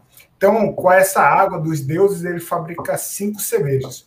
O apelido da Ilha dos Deuses vem do Monte Tenjo, que é o ponto mais alto da ilha. De acordo com a antiga lenda japonesa, os sete deuses que regiam sete ilhas que hoje forma o Parque Nacional teria se encontrado para dividir a água doce existente naquelas ilhas. Esse conselho teria acontecido em um lugar pouco abaixo da ilha e se tornou essa lenda local onde é considerada a água dos deuses. Então, a cerveja, o Fumico, nosso cervejeiro Fumico, vai lá, pega essa água e faz a cerveja. Por isso, você tem a oportunidade de beber a cerveja dos deuses. Então partiu o Japão, né? Caramba, velho! Meu Deus, o cara. Adeus, você vai ficar mais um, um ano e meio Essa sem voltar. Não, você vai ficar mais um ano valeu, e meio sem, sem, sem, voltar aqui. Pra, pô, da próxima o cara vai mandar um. um que, caralho, ó. Meu. ó e, e Adeilton, e, e nesse negócio aí, eu vi, eu assisti esses dias, falando das Olimpíadas também, uma, uma ilha lá, dessas ilhas, não sei quantas ilhas lá, tem uma ilha também pequenininha, que tem só uma, tem uma senhorinha lá, que acho que ela tem entre 40 e 50 anos, não vou lembrar agora, uma senhorinha, uma japonesinha pequenininha, ela é a única na ilha que faz cerveja. Ela tem lá dentro da casinha dela a, a, é, a, uma tribloco de, de, acho que é de 100 litros, uns três fermentadores de cônicos, tudo inox, cara, dentro, lá no, no, no quartinho dela, com é, tudo cônico lá, de acho que 100, 100 litros, cada, cada fermentador, e ela faz a cerveja lá, invasa, ela invasa. Ainda tem, ela ainda tem invasador, invasa tudo em latinha, em garrafa, em long neck, e vende lá na ilha, e só na ilha dela, cara. Eu achei isso. Eu, eu tenho que, vou olhar fazer... de novo e lembrar. Só mais uma observação Diga. sobre o Japão, já que o tema nipônico aqui também, é que, cara, a, os japoneses têm uns artigos extremamente importantes em cerveja como o primeiro artigo de biotransformação, cara. É da Asahi lá do Japão. A galera lá é dedicada pra caramba em estudo. A Kirin também, viu? A Kirin é, tem muito, muita coisa. O pessoal lá é foda, cara. Tá achando que o pessoal lá manda bem na é, cerveja. Então é isso, velho. Partiu o Japão, partiu o Japão. Mas qual é, mas, mas, qual é a novidade que você tem pro pessoal aí, velho? E não é só isso. Hoje é que dia? Hoje é dia 20 do 7. Hoje é dia do, do amigo, Dia Internacional do Amigo. Aqui só tem BBF, né? Best, é, Best Friend Forever. Então, eles é bem, Cascade. Amigos tão, Vamos um gole aí, Cascade. E hoje, no Dia do Amigo, a gente tem um lançamento muito legal. Nós temos aqui a quadradinha, né? Porque foi feita por vários amigos, certamente, aqui de Brasília. Nós temos. E essa cerveja aqui, você quer, você tem como conseguir, porque limitação é, é um estoque limitado. Como que você faz? Basta adquirir a camisa do Braçaria. Você adquire a camisa do Braçaria, você ajuda os amigos aqui da, do Braçaria, você ganha essa cerveja aqui de brinde. Ah, poxa, Delto, mas onde eu vou beber? Simples, você vai beber na caneca quadradinha, olha só. Então você, camiseta, caneca e cerveja. E quadradinha. O seu kit está completo e você ajuda a espalhar toda a cultura aqui do DF, que o Tião faz parte aqui, a área também faz parte, porque ela já está regionalizada aqui, e ajuda também o Braçaria a manter e levar esse conteúdo para o universo. Valeu? E, Adeilton, e onde é que a galera consegue adquirir essas últimas unidades de quadradinha? Se eu não me engano, ó, tô, eu tô recebendo aqui no ponto, galera. Quem tá escutando a gente vai escutar a gente depois. Estão me falando aqui, a produção está me falando aqui no ponto, que é, tem. São 36 unidades, as últimas 36 unidades de quadradinha que existe no mundo. Tá? Nem no Japão tem quadradinha. então, é, olha só, a gente anunciou hoje, estará disponível amanhã lá no site da Delmet delmetfan.com.br, no canal do Braçaria, no canal do Instagram lá do Delmet Fan, que é o nosso, um dos nossos parceiros. Então amanhã, é, amanhã não, faz assim, eu vou lançar essa campanha hoje, já estará disponível. Eu quero ver como que a Kiara vai fazer para adquirir a nossa camiseta ah, e levar quadradinho. É. Intimei, hein, Kiara, intimei. Eu tô vendo. Obrigado, galera. Valeu mesmo. Valeu. Eu já tô até tomando, eu tava tomando cachaça, né, agora, com caju. Aí agora eu tô tomando uma risca, é pra eu nem lembrar dessas cobranças aí. Meu Ainda bem Deus, que eu te sigo no Instagram, Kiara. Minha ídola. Ó, ó, Botelho, viu? Tu fez a sombra aí, a gente falou que ia te contratar. O Adeilton agilizou o lado dele, velho. Fez uma curiosidade cervejeira espetacular. Ó, arrumou promoção pro pessoal aqui.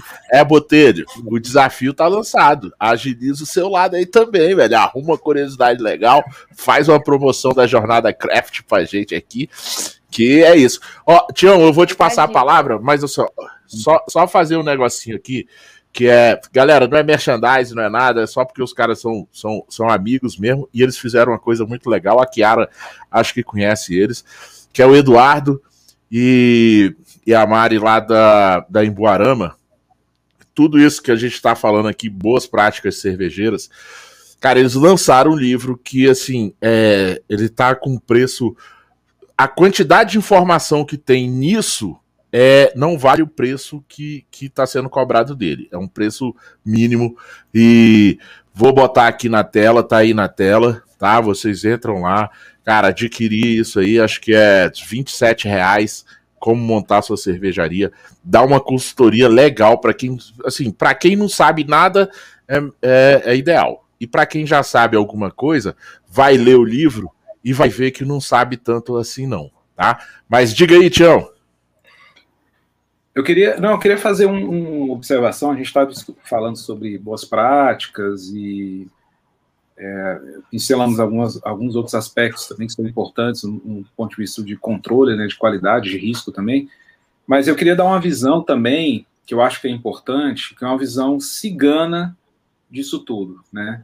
Ah, Ou seja, isso. você é um cervejeiro caseiro, você não vai montar sua fábrica, você quer fazer um teste de produto, um teste de marca, um teste até de um portfólio, talvez, né, de alguns produtos e quer ver como é que é a reação de PDV, enfim, você tem um, quer primeiro se aventurar, empreender, digamos assim, no, como cigano. É importante também você é, entender um pouco disso. Por quê? Porque é importante quando você vai visitar uma possível fábrica que você está almejando produzir, que você não veja só preço, o preço de custo de fábrica, ou enfim, você observe se o ambiente é um ambiente que você se sente tranquilo com relação a esses aspectos de produção. Por exemplo, vamos supor que você foi conhecer a fábrica e você chega lá, os mal, as sacas de mal estão todas jogadas no chão, encostadas na parede, é, já não é adequado porque pode mofar, pode.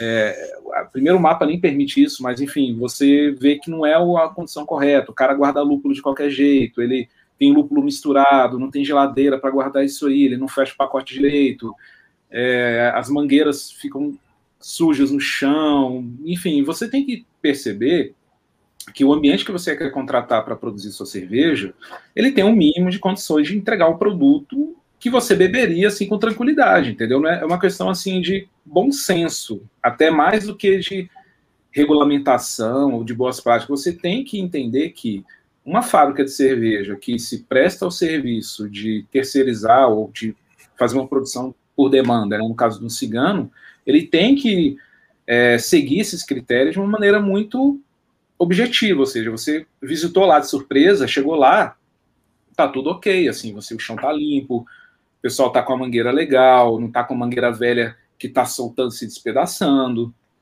guarda o insumo de maneira adequada, o pessoal tá de touca, tá de, hoje em dia de máscara também, né, mas tá de touca, tem pia, tá tudo limpinho, você não sente um cheiro muito desagradável, né, de coisa estragada, então você tem que ficar atento a esses aspectos, assim, isso é o primeiro ponto. O segundo ponto é que além de você ter um contrato muito bem claro sobre a cerveja tem que ter esse teu alcoólico, tem essa cor, vão ser esses insumos, eu espero esse volume é, de cerveja, esse rendimento, né, porque a gente tem as limpezas de tanque, purga, né, etc.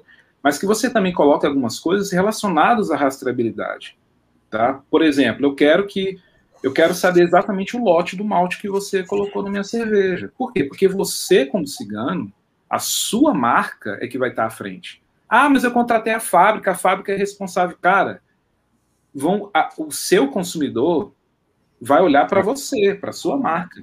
Ele nem Aí, sabe que é cigana, que você é, aliás, é, estado, enfim. Às vezes o, o consumidor, né, Tião, só te interrompendo, mas é bom falar isso.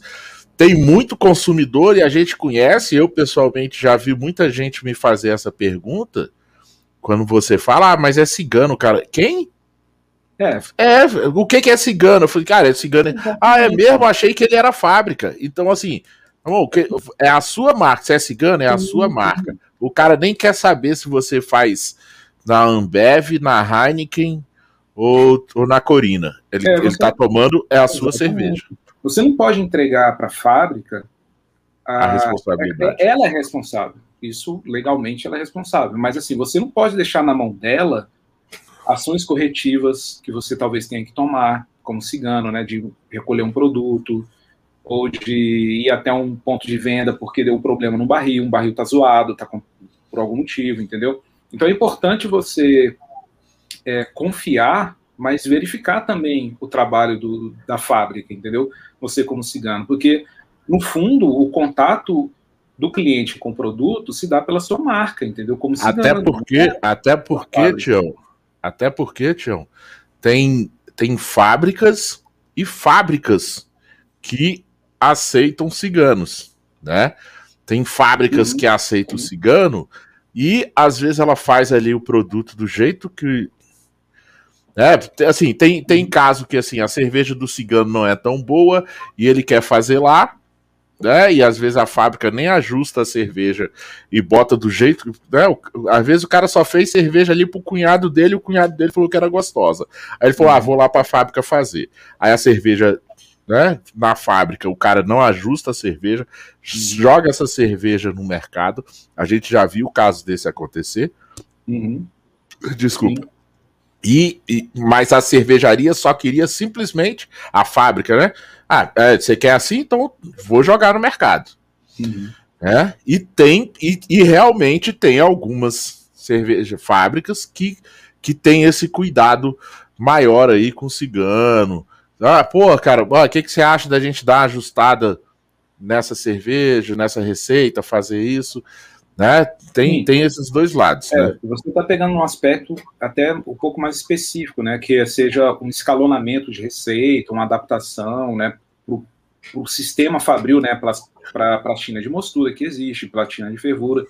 A gente sempre tem que, no, no escalonamento, eu costumo falar para o pessoal, o pessoal não acredita, né? Eu falo, galera, se você, se, você, se você é cigano no Rio de Janeiro e quer produzir em Brasília, a receita muda. Porque mil metros de altitude, a isomerização do lúpulo já não é a mesma. Aí o pessoal, como assim? Falei, não, não é a mesma. Você tem que corrigir tudo isso, entendeu? Então, assim, você. Isso é um aspecto.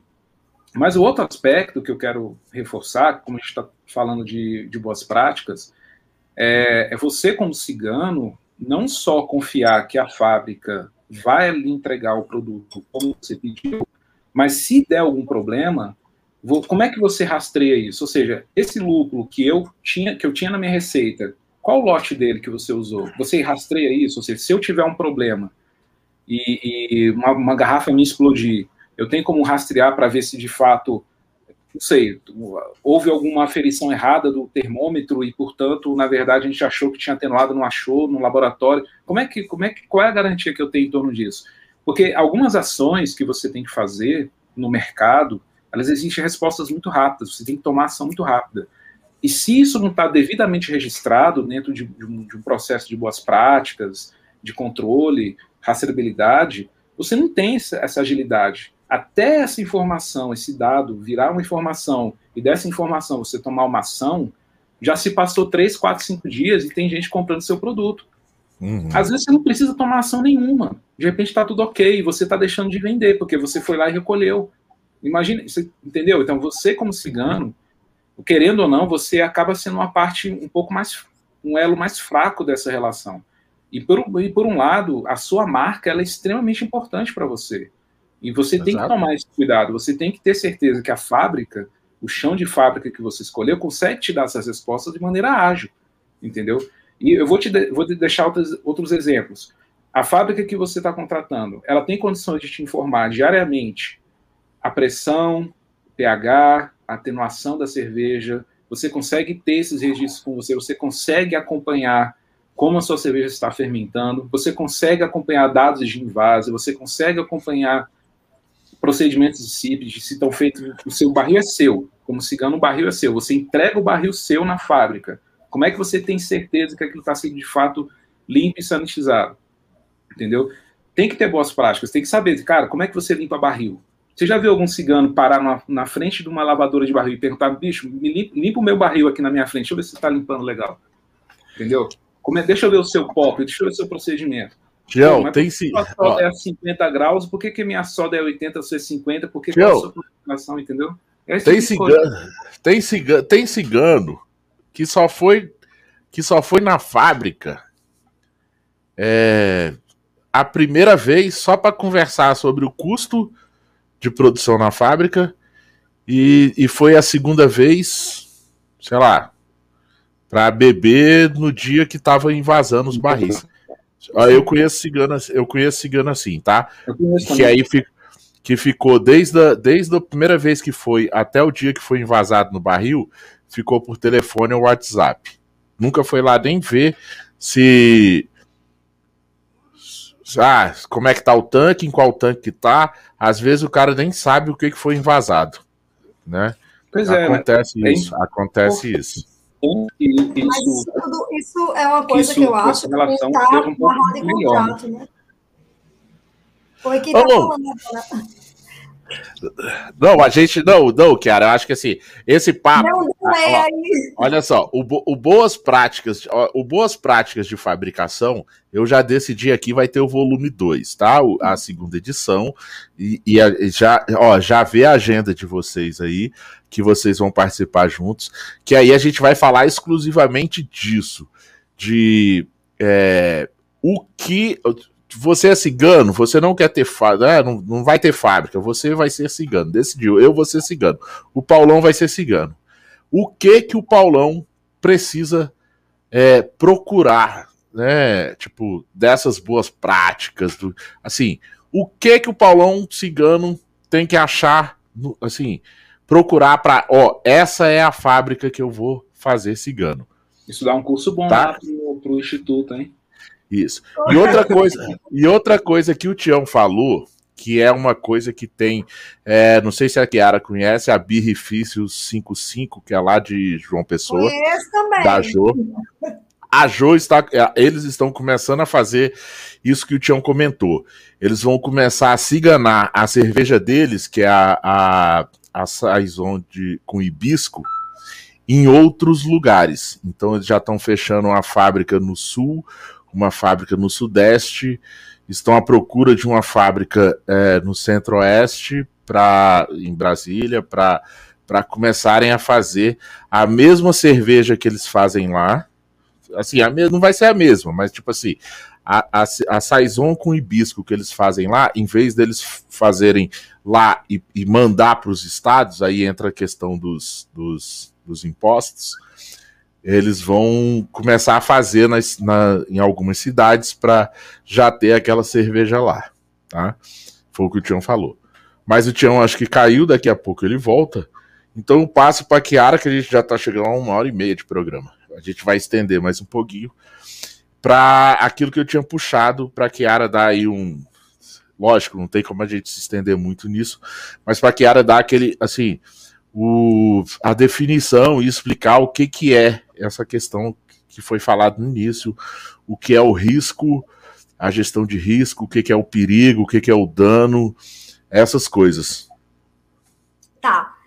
Os perigos normalmente são agentes químicos, físicos ou biológicos. Então, é, eu e Tiago a gente vai se complementando. Então, por exemplo, você tem uma garrafa trincada e, e gera um caquinho de vidro dentro da sua garrafa. Isso é um perigo físico, tá? Então, ou, por exemplo, você tem uma, um processo de asepsia que não foi bem feito e ficou um vestígio de produto químico e contaminou. Então, isso já é um, um perigo químico, tá? Ou um perigo biológico, por exemplo, você tem uma cerveja que você pasteuriza, mas o seu túnel, sei lá como você pasteuriza, depende do equipamento, não funcionou, e aí você não pasteurizou direito a cerveja, não teve a quantidade de peso adequada. Isso é um perigo é, biológico, tá? O risco é a probabilidade disso acontecer e, e a severidade também desse perigo. Então, é, é feita uma avaliação né, de qual a probabilidade desse tipo de perigo né, é, acontecer. Isso é que a gente chama de risco. Por isso que eu falei do APPCC. Quando a gente faz boas práticas de fabricação, a gente olha o ambiente. Então, a gente cuida da asepsia, a gente cuida do controle de praga, né? Mas a gente não tem barreiras para esses riscos não acontecerem, tá? Quando a gente fala de APPCC, que é análise de perigos e pontos críticos de controle, a gente identifica ao longo do nosso processo, desde o fornecedor, e aí é que está o lance, que é desde o fornecedor até a entrega, a distribuição entra também. Então você olha tudo, né? Onde tem risco desses perigos passarem um problema para o nosso consumidor e causar o dano, né? Então, assim, você faz um mapeamento de todo o seu processo identifica todos esses pontos e vai analisar né, é, a probabilidade deles acontecerem e a severidade. E aí você pensa assim: ah, eu tenho uma barreira depois disso, né? Por exemplo, depois que a cerveja vai para a pasteurização, não tem outra barreira para esse perigo biológico, né? Que é a falta de pasteurização. Então, isso eu chamo de ponto crítico de controle. Esse ponto, a pasteurização, a quantidade de UPEs, é um ponto crítico, porque eu não tenho nenhuma barreira depois que impeça que eu tenha essa contaminação microbiológica, tá? Existem outros pontos ao longo do processo que são perigos que a gente tem que avaliar, mas que a gente não diz que ele é um ponto crítico, porque eu posso ter um procedimento de asepsia que me ajude a reduzir o dan a, a, severidade desse perigo. Eu posso ter um outro procedimento, né, que ajude a reduzir ou eliminar esse perigo, tá? Então, a gente tem alguns pontos críticos ao longo do processo que a gente vai controlando para que não haja o dano né, no produto acabado, né? Que é, na verdade, o dano no consumidor. Uhum. Então, é mais ou menos isso. Complementa aí. Opa, o Tião, Tião, Tião, foi buscar, foi, Tião foi buscar uma cerveja. Mas aí, mas... o perigo é o agente. Ah, químico Suzana, enquanto, enquanto o Tião. a probabilidade de acontecer. Suzana, enquanto o Tião volta, é, dá uma olhada no chat, vê o que, é que tem aí de legal pra gente botar aqui na tela. E, cara, infelizmente eu vou, já vou ter que falar isso. Aproveita e já dá o teu tchau pra geral. Programa bom é assim, né? A gente nem vê, cara, o tempo passando, já tem mais de uma hora e meia de programa. E a Kiara aí dando uma aula pra gente. Oh. Kiara, muito obrigada aí pela, pela sua disponibilidade de, Ó, quem tá, quem tá acompanhando a gente, quem tá acompanhando a gente e quem vai acompanhar a gente no podcast, no YouTube, tudo isso, é o seguinte, aqui a gente tá cobrando não mas aqui é uma introdução do EAD do Instituto Séries. Entra lá, institutoséries.com.br, que você vai ver. E tudo, tudo isso que está sendo falado aqui é introdução, uma aula introdutória aqui, aula inaugural dos EADs que tem lá no Instituto Séries, que você vai lá e vai se inscrever e vai fazer. Vai aí, Suzana, vê aí como é que tá o chat, fala aí e depois tudo você vai e faz o seu tchau. o que falar aqui, porque tá rolando uma conversa paralela aqui no chat, né? é... O Botelho mandou aqui: a marca do cigano é o principal e maior valor que ele tem. E muitos nem registro de marca no INPI tem. Hashtag fica a dica. É... E aí depois ele tinha falado uma coisa: o potencial cigano tá de olho mesmo, essa cervejaria cobra 3,50 ou 7 reais no litro, infelizmente. Botelho tá afiado hoje. É, o Pedro, o Botelho tá. E o Pedro falou que fazer serviço para os outros é muito desafiador. Eu acho que, inclusive, a Cruz tem postado muito sobre isso, de que a Cruz tem feito aquelas perguntas, né, no, no, no Instagram. Sim, no, sim, sim, sim, sim. Stories, Já... E eles estavam perguntando qual era a cerveja mais difícil. E, Já conversei e eles, isso. Sim, ah. E ele Já... falam que Conver... é dos outros. É, eu conversei isso rapidamente uma vez com.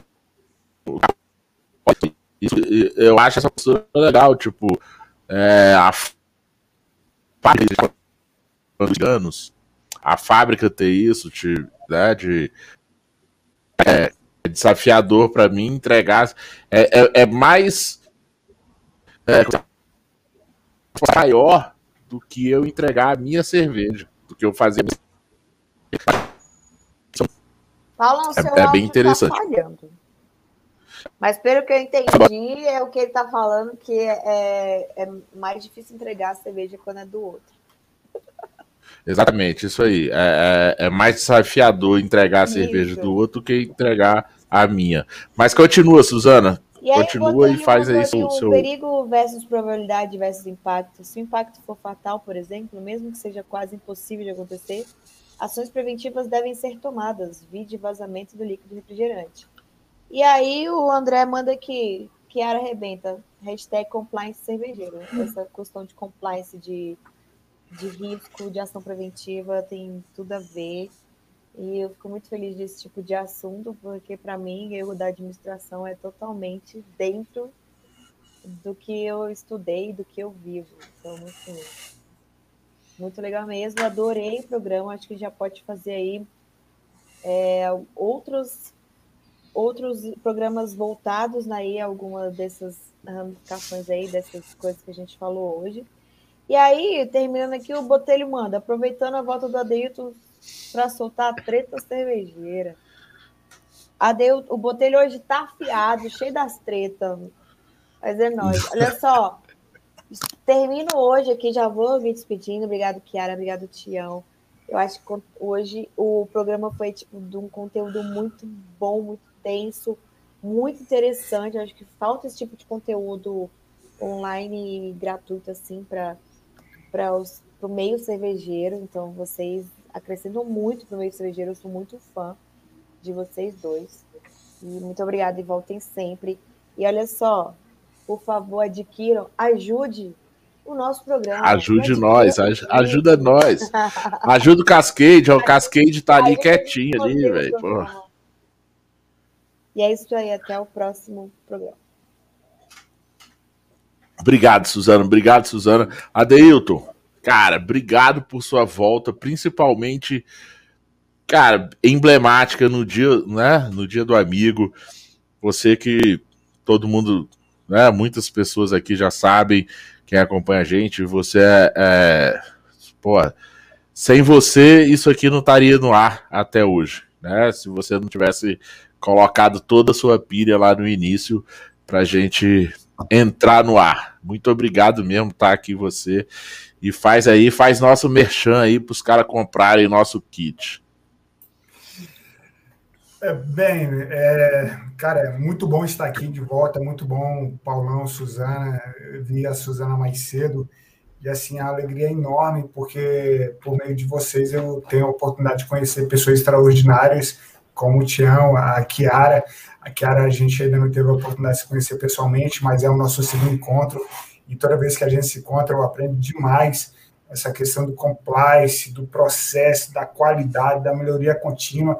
Então, nós temos duas grandes referências, certamente a gente pode montar um curso de especialização, porque aqui só tem fé. E, e, e, como ficar longe disso, cara? Não tem como, porque conhecimento é contínuo e eu preciso aprender e aprendo muito com vocês. Obrigado e estamos junto. Adquire nossa caneca, nossa cerveja quadradinha e a nossa camiseta. Bora abraçar. Obrigado, Tião, por esse bordão tão bom. Obrigado, amigos. Bora abraçar, velho. Bora abraçar e estamos juntos. É só o começo. Obrigado a vocês. Valeu mesmo. Valeu. Queria, queria agradecer o Braçaria. Calma aí, Tião, vai ter a hora, vai ter a hora de você agradecer. Ah, é? Relaxa aí, ah, Tião. Tava... Tião você... Calma nessa hora. Não, eu não tá terminando. Tipo, o John, o, eu, sei, eu sei que o John já tá te, te, te, te, te agulhando aí para você ir lá. Já tá dormindo, é. já. Ó, aliás, você, ó, você, você. Oh, oh, do, peraí, peraí. O, o, eu vou falar agora, eu vou falar. Eu vou falar agora. Não pode não, do John, do filho dele. Exatamente. Aí, na hora, então beleza. É, na hora que eu passar, na hora que eu passar pro Tião, o Tião vai ter que explicar duas coisas.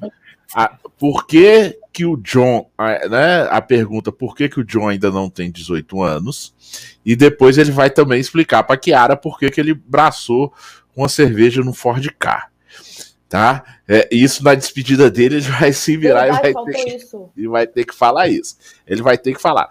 E assim, cara, eu quero agradecer enormemente. Eu volto aqui para despedir no final, mas assim, a galera que acompanhou, cara, é. Capose, eu acho que assim, eu acho que a gente precisa fazer isso mesmo, botar mais esses conteúdos aqui mais é, profissionalizantes. Tela, o comentário prof, dele na tela. Profissionalizantes do, como o Tião falou, para profissionalizar o, o, o, nosso meio, né? O meio da cerveja, não, não simplesmente da cerveja artesanal, mas da cerveja mesmo. E, ó, muito bom conteúdo hoje. É sempre um desafio falar e melhorar processo. Primeiro passo é reconhecer que há é, o que há de errado, traçar planos de ação e melhoria contínua. Eu, Capós, eu não vou achar aqui no meio de tantos comentários hoje um comentário que você fez, eu li aqui, eu achei muito legal, que você falou assim, poxa, me, me vi em muito desses é, problemas que a Kiara falou. Eu acho, cara, eu acho isso é, é isso, isso é para a vida. Né? Eu sou assim na minha vida. É olhar no espelho, reconhecer as coisas que eu tenho de errado e vou melhorar. É, é isso. Então, assim, eu acho que é pra vida, é pra cerveja, é pro, pro como eu falei, pro brigadeiro que faz em casa, é tudo isso. É, é, eu acho que melhorar sempre, é, reconhecer o que a gente faz, né? não é o que a gente faz de errado, reconhecer o que a gente tá errando e o que a gente pode melhorar. Não é simplesmente falar assim, ah, eu faço isso aqui que é bom pra caramba e todo mundo. Claro, não sei, às vezes não é bom pra caramba. Às vezes você pode perguntar para alguém, alguém vai te falar, cara, olha, é bom, mas você pode melhorar um pouquinho. E isso não é feio para ninguém, cara. Você baixar, não, baixar a orelha, não digo nem baixar a cabeça, só baixar a orelha e escutar. Eu, eu brinco há muitos anos que assim, Deus realmente é um cara sábio, né? ele deu uma boca pra gente e duas orelhas. Ou seja, é para você ouvir mais e falar um pouquinho menos. Tá? Então, assim, eu, eu deixo o Tião se despedir, contar as histórias dele, porque eu, a Kiara se despede depois. Vai, Tião! Não, beleza, valeu, Paulão. Queria primeiro, te agradecer esse terceiro com terceira participação no Braçaria, né? Você é sócio. Paulão. Pede música, pede música. ah, e eu queria aproveitar algumas coisas. Primeiro, para dizer que, como hoje é dia do amigo, eu costumo falar o seguinte: amigo é aquele cara, aquela, aquela pessoa, que quando vê que você tá com meleca no nariz, fala: você tá com uma meleca no teu nariz aí, velho. O cara que não fala nada não é teu amigo. Véio. O amigo é o cara que vai saber te criticar na hora que você tem que receber uma crítica. Então, quando a gente fala de cerveja, Cara, eu fico muito revoltado quando eu vejo que tem uma cerveja que eu fiz ficou ruim e um amigo meu fala que, que tá boa. Cara, essa galera, tipo, cara, não, né, tá, tá de sacanagem comigo, cara. A cerveja tá uma merda. Entendeu? Cara, e quando você fala cerveja boa, você espera do amigo seu de falar, cara, a cerveja tá boa, mas eu acho que pode fazer isso, pode fazer assado. A gente tem que ter pessoas próximas de nós, amigos, que vão falar para você e te falar, cara, você tá fazendo merda, cara, você tá perdendo dinheiro, você, cara, faz isso, melhora aquilo, cara, ó, isso aqui não tá legal. Esse é um primeiro ponto. Segundo ponto, queria falar que é sempre um prazer escutar a Kiara, assim, eu poderia ficar dias, semanas só escutando ela, ela acha que fala muito, para mim, tô achando que ela tá falando pouco, né? eu fico escutando ela e fico só anotando minhas coisinhas aqui, ó, no caderninho. Já foi assim da primeira vez e vai ser um prazer encontrar com ela um dia, a gente ficar batendo papo e ela contando as histórias dela e as experiências dela, acho que para mim é é, engrandece bastante também. Eu, como profissional, escutar pessoas que são tão apaixonadas pelo que fazem e, e buscam sempre estudar e compartilhar isso que, que, que, é feito, eu acho muito legal. E agora falando das histórias, né, cara? Quais são as histórias que você pediu contar, Paulo? É, a, a, a, cerveja. Tá. A 18, Não, a, a 18 anos do John. Ah, sim. E a Saison feita no Ford caseiro. Não, não, foi o seguinte. foi Saison, não, né? Não, acho não, que não foi, Saison, não, não foi IPA. Uma Vitibia. Foi Vitibia, eu tava começando a fazer cerveja. É, na verdade, assim, acho que eu tinha já uns dois anos que fazia cerveja. E eu sempre gostei de ajudar o pessoal. Estava começando a fazer cerveja. Então, apareceu um, eu criei um grupo no Facebook de cerveja aqui de Brasília e ficava dando dica pro pessoal. Criei um mapa no Google Maps de onde é que você comprava as coisas, que aqui em Brasília não tinha nem. Tinha uma loja de insumos. Então, assim, o pessoal queria montar equipamento. Onde é que compra panela? Já tinha, você colocava panela lá no Google Maps, aparecia no mapinha lá onde é que você comprava panelas. Esse mapa existe até hoje, eu tenho que atualizar, mas enfim, hoje em dia as coisas estão um pouco mais fáceis. E aí apareceu uma figura lá, que é muito conhecida hoje no meio cervejeiro, não vou ficar citando nomes, pedindo ajuda para fazer uma leva de 50 litros, biabi e tal. E aí, assim, o pessoal começou a falar: cara, você é doido, você, tá, você vai fazer 50 litros com. No, no, no, como é que você vai levantar esse tanto de malte, não sei o quê, papapá. E o cara ficou para baixo pra caramba. Eu mandei uma mensagem particular para ele. Falei, cara, o que, que, você quer fazer? Ah, eu quero fazer uma cerveja assim e tal, gosto muito de ir e tal. Deixa eu ver a receita.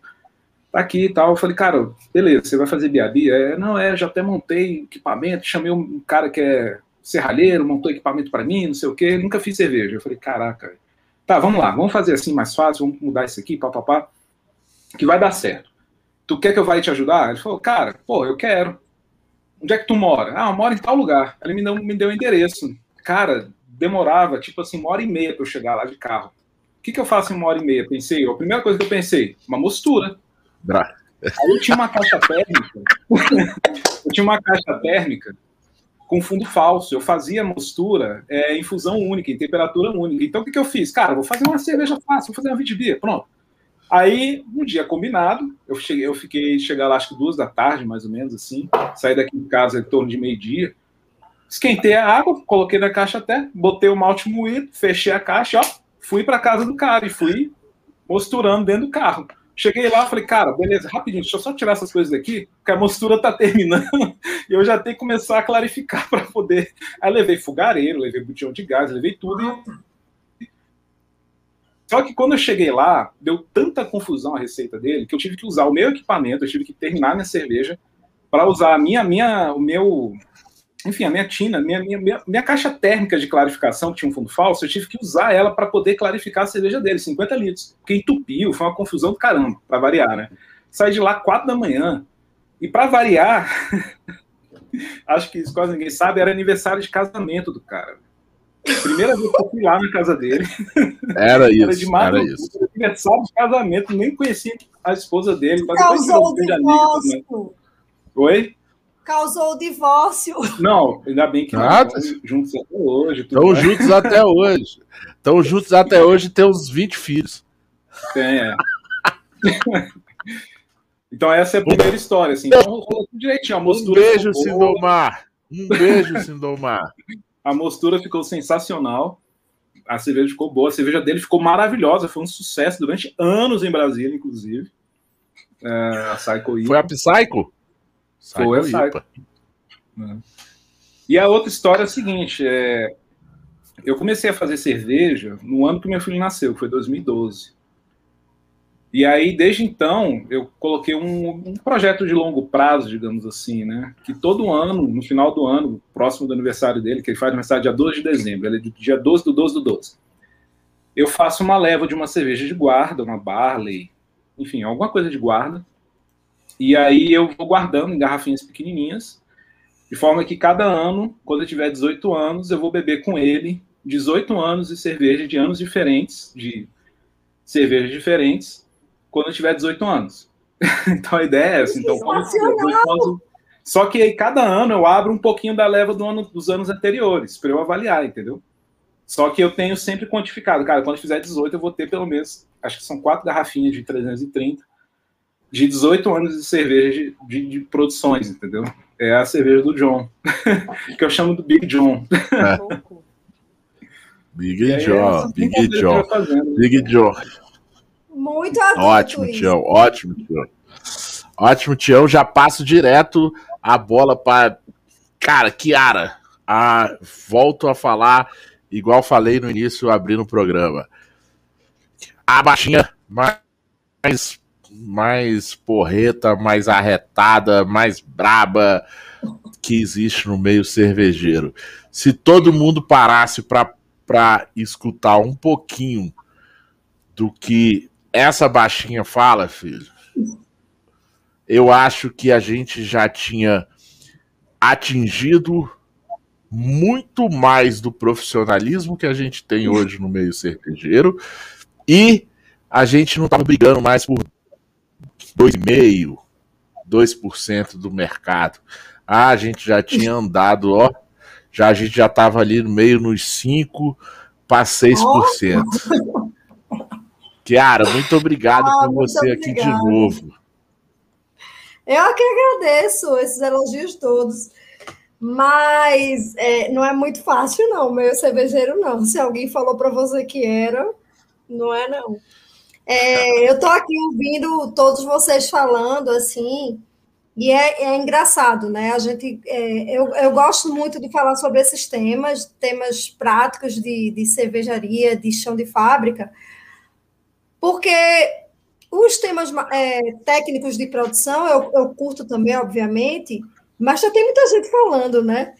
E eu acho que a maior dificuldade é essa. E o mais engraçado de tudo, assim, nem é engraçado, na verdade, é que às vezes, quando eu vou em alguns lugares que as pessoas me pagam para eu falar, eu falo e tem gente que não gosta muito, não, viu? porque é, tem muito disso, né? A gente acha que todos os nossos processos são perfeitos e eles não podem melhorar nunca. Né? Às vezes a gente tem que baixar a guarda, escutar um pouco. De repente não dá certo naquela, naquela operação, né? Mas a gente tem que tentar sempre melhorar os nossos processos. Eu acho que a gente tem que estar aberto é, para as coisas novas ou para as coisas que a gente não conhece, porque vai que dá certo, ó, a gente faz, tem uma economia de grana, a gente dá uma condição de trabalho menor, melhor para as pessoas. Eu tenho uma preocupação, eu não sou da área de segurança de trabalho, mas eu tenho uma preocupação muito grande com a questão de segurança, porque eu vejo que a condição das cervejarias é muito, muito, muito, muito precária, e eu vejo uma preocupação muito pequena ou quase inexistente nesse sentido.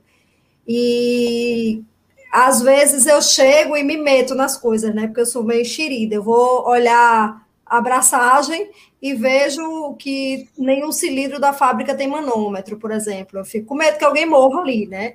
Então, esses exemplos que eu dou não são de mentira, tá? Todos eles aconteceram de verdade. Assim, você chegar na, numa cervejaria e ver um monte de fiação exposta e a pessoa com a água para cima lavando um tanque fermentador. Então, são coisas que a gente vê no dia a dia, mas que eu sou ser humano e eu vejo aquilo e eu não consigo ver e não falar nada, né?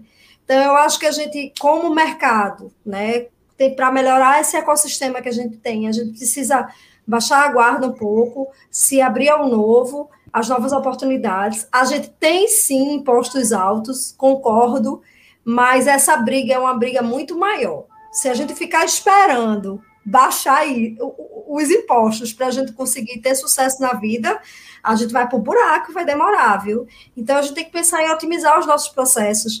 Tem coisa que não gasta dinheiro, gasta só um tempinho da gente parar, observar, né? Ouvir as pessoas que estão do nosso lado. Às vezes tem uma pessoa ali na fábrica enchendo um barril que nunca fez um curso de cervejeiro, mas é ele que enche o barril todo dia.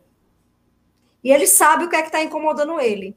E a gente, às vezes, fica muito com o ego da gente muito lá em cima, porque a gente tem um monte de título e não escuta aquela pessoa que está no dia da, dia da fábrica né, que, que sabe o que realmente acontece no chão de fábrica. Então, eu acho que a gente tem que estar mais aberto, escutar as pessoas, formar uma equipe, é, parar de ditar regras, né? Porque eu acho que assim a gente cresce mais. E isso serve para tudo, para boas práticas de fabricação, que vai impactar no custo, que vai impactar na melhoria do seu produto, sabe? Que vai é, impactar num, num, mercado mais sustentável para a gente e, e sustentável em todos os sentidos, tá? Inclusive de permanência mesmo, não só na parte ambiental. Então, é isso, eu acho que a gente tem que parar para se ouvir mais, sabe? Porque aí a gente anda bastante. É isso. Fala muito. É isso. Eu queria falar, eu só queria, eu queria só fazer um, um, um, um que a Kiara falou um negócio importante, que eu acho que é até um tema, um tópico pro braçaria. Te dou dois, te dou, te, te dou dois minutos. É, um minuto. É o seguinte, cara, essa parte de segurança do trabalho, só para vocês terem ideia, lá nos Estados Unidos, o maior medo que qualquer cervejaria tem não é o TTB, que é de, de, de impostos, ou o FDA, não. É segurança do trabalho. Eles têm que fazer toda semana uma reunião de segurança do trabalho. Tem um coordenador da empresa que tem que anotar o que treinamento foi dado, o que, que o pessoal está fazendo? Se teve algum acidente, chega o fiscal, chama OSHA lá, que é tipo o Ministério do Trabalho. Não uhum. tem a ata da reunião, fecha a fábrica. Eles vão ter ata de reunião, tá aqui a ata de reunião. Tá, chama fulano de tal aí. Aí chama qualquer, qualquer um da fábrica e fala o que, que você teve na reunião na semana passada. Se o cara falar diferente da ata, deu ruim. É tipo assim, cara, é mais importante, é, tão, é, é assim, é outro nível de, de, de preocupação e de legislação que existe lá do que a gente tem no Brasil. Para você ter ideia, quando eu é trabalhava incrível, na Ambev, eu tinha uma reunião diária. Era a primeira reunião do dia. Eu não sabia nem como estavam os tanques. Eu chegava na fábrica. Isso é importante, né, cara? Um bom dia segurança. Eu tinha que saber tudo o que aconteceu no dia anterior. Tudo. A gente registrava topada como quase acidente. Topada. Porque Sim. se a pessoa leva uma topada, ela pode cair e quebrar a cara no chão. Então, assim, exatamente. É Mas a gente lida, com, a gente lida com, com produto perigoso, com soda, ácido, nítrico, calor, frio. A gente tem uma conversa longa sobre isso aí também no meio. Né?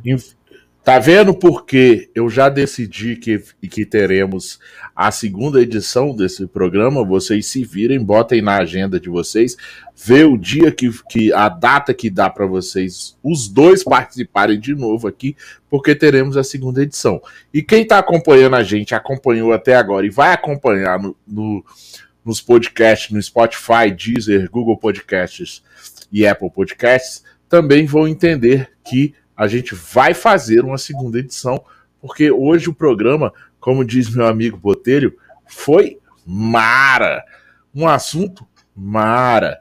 E é isso, galera. Assim, eu só posso aqui, como host do Braçaria, agradecer enormemente, primeiro, a Kiara pela generosidade de. Cara, estamos aqui comemorando um ano da primeira vez dela. E para quem não, não né, acha diferente, a gente não se conheceu nunca pessoalmente, se conhecemos. Eu, a primeira pessoa que me passou o contato dela me falou que ela era cervejeira da OPA e eu, eu entrei em contato com ela falando disso, e ela falou: não, não sou. Eu, né, eu, eu sou a Kiara, mas não sou cervejeira da OPA, e, e eu sou isso, isso e isso. Ela veio ao programa. E é uma, é uma figura maravilhosa. Assim, eu, eu, eu tenho. Eu, nessa pandemia eu fiquei assim, dois anos de pandemia em casa, eu, eu, costumo chamar as pessoas, algumas pessoas que passaram pelo programa viram meus amigos aqui em online, eu tenho anotado na agenda que eu, eu quero encontrar essas pessoas pessoalmente. Você é uma, como eu já falei, eu sempre uso a Kiara como exemplo para várias coisas aqui no Braçaria. Então, Kiara, muito obrigado porque você é uma pessoa, assim, uma generosidade enorme que você tem, que é muito maior do, seu, do que o seu tamanho, né? e volto a dizer, galera, essa é a menor pessoa. Assim, só de tamanho, tá? A menor pessoa que existe no meio cervejeiro. E é a maior pessoa que dá esporro em todo mundo no chão de fábrica, filho. Eu sou boazinha, eu sou boazinha. Não é boazinha, não. É arretada, é braba, dá esporro em todo mundo. Isso mesmo. Você tem que aprender a trabalhar. E, Tião, você, cara, para você, eu não tenho o que falar. Você também, assim, é um, é uma um fala mansa, um, um, um coração enorme, uma generosidade enorme que você tem, que a gente também não se conhecia pessoalmente, quando você me mandou uma mensagem e, e perguntando se podia ir na minha casa abraçar, infelizmente não deu certo de você ir. Mas, cara, obrigado, obrigado pelo seu conhecimento Obrigado por você ter liberado os royalties do Bora Abraçar. Né? tá, obrigado. É, eu, a gente não teria orçamento para pagar o Bora Abraçar para você esses anos todos, né? tá bom? Galera, então assim, a gente vai ficando por aqui no dia do amigo, 20 de julho. Agradeço aos meus amigos Suzana e Adeilton. Tá? Agradeço todos que estavam aí. Botelho, ah, Fenol, Capose, o Luiz, Hop Lover, é, André, cara, todo mundo que tá aí, eu vou esquecer os nomes aqui, eu não gosto de ficar citando nomes que eu acabo de esquecer. Eu vou agradecer a todos vocês. Vai ter segunda edição desse programa, sem dúvida, porque já estamos estourando duas horas de programa e vocês nem sentiram isso, tá? Coitado de quem vai assistir e quem vai escutar depois. Se vira, escuta, porque o conteúdo tá ótimo. Pois é, esse aqui foi o Braçaria, episódio 117, no dia 20 do 7 de 2021, ao vivo no YouTube, no canal Braçaria Brasília. O oferecimento de cervejaria Medstein e Bar Godofredo. Patrocínio Hop Capital Beer, Cruz Cervejaria Artesanal, Máfia Beer e Cervejaria Dunphy. Sempre de Brasília por Brasília, independente artesanal, o único ao vivo sobre cerveja e com cerveja. Por aqui a gente vai ficando. Como que a gente fica, Tião? Qual é o lema? Bora abraçar! Bora, Bora abraçar! Fomos!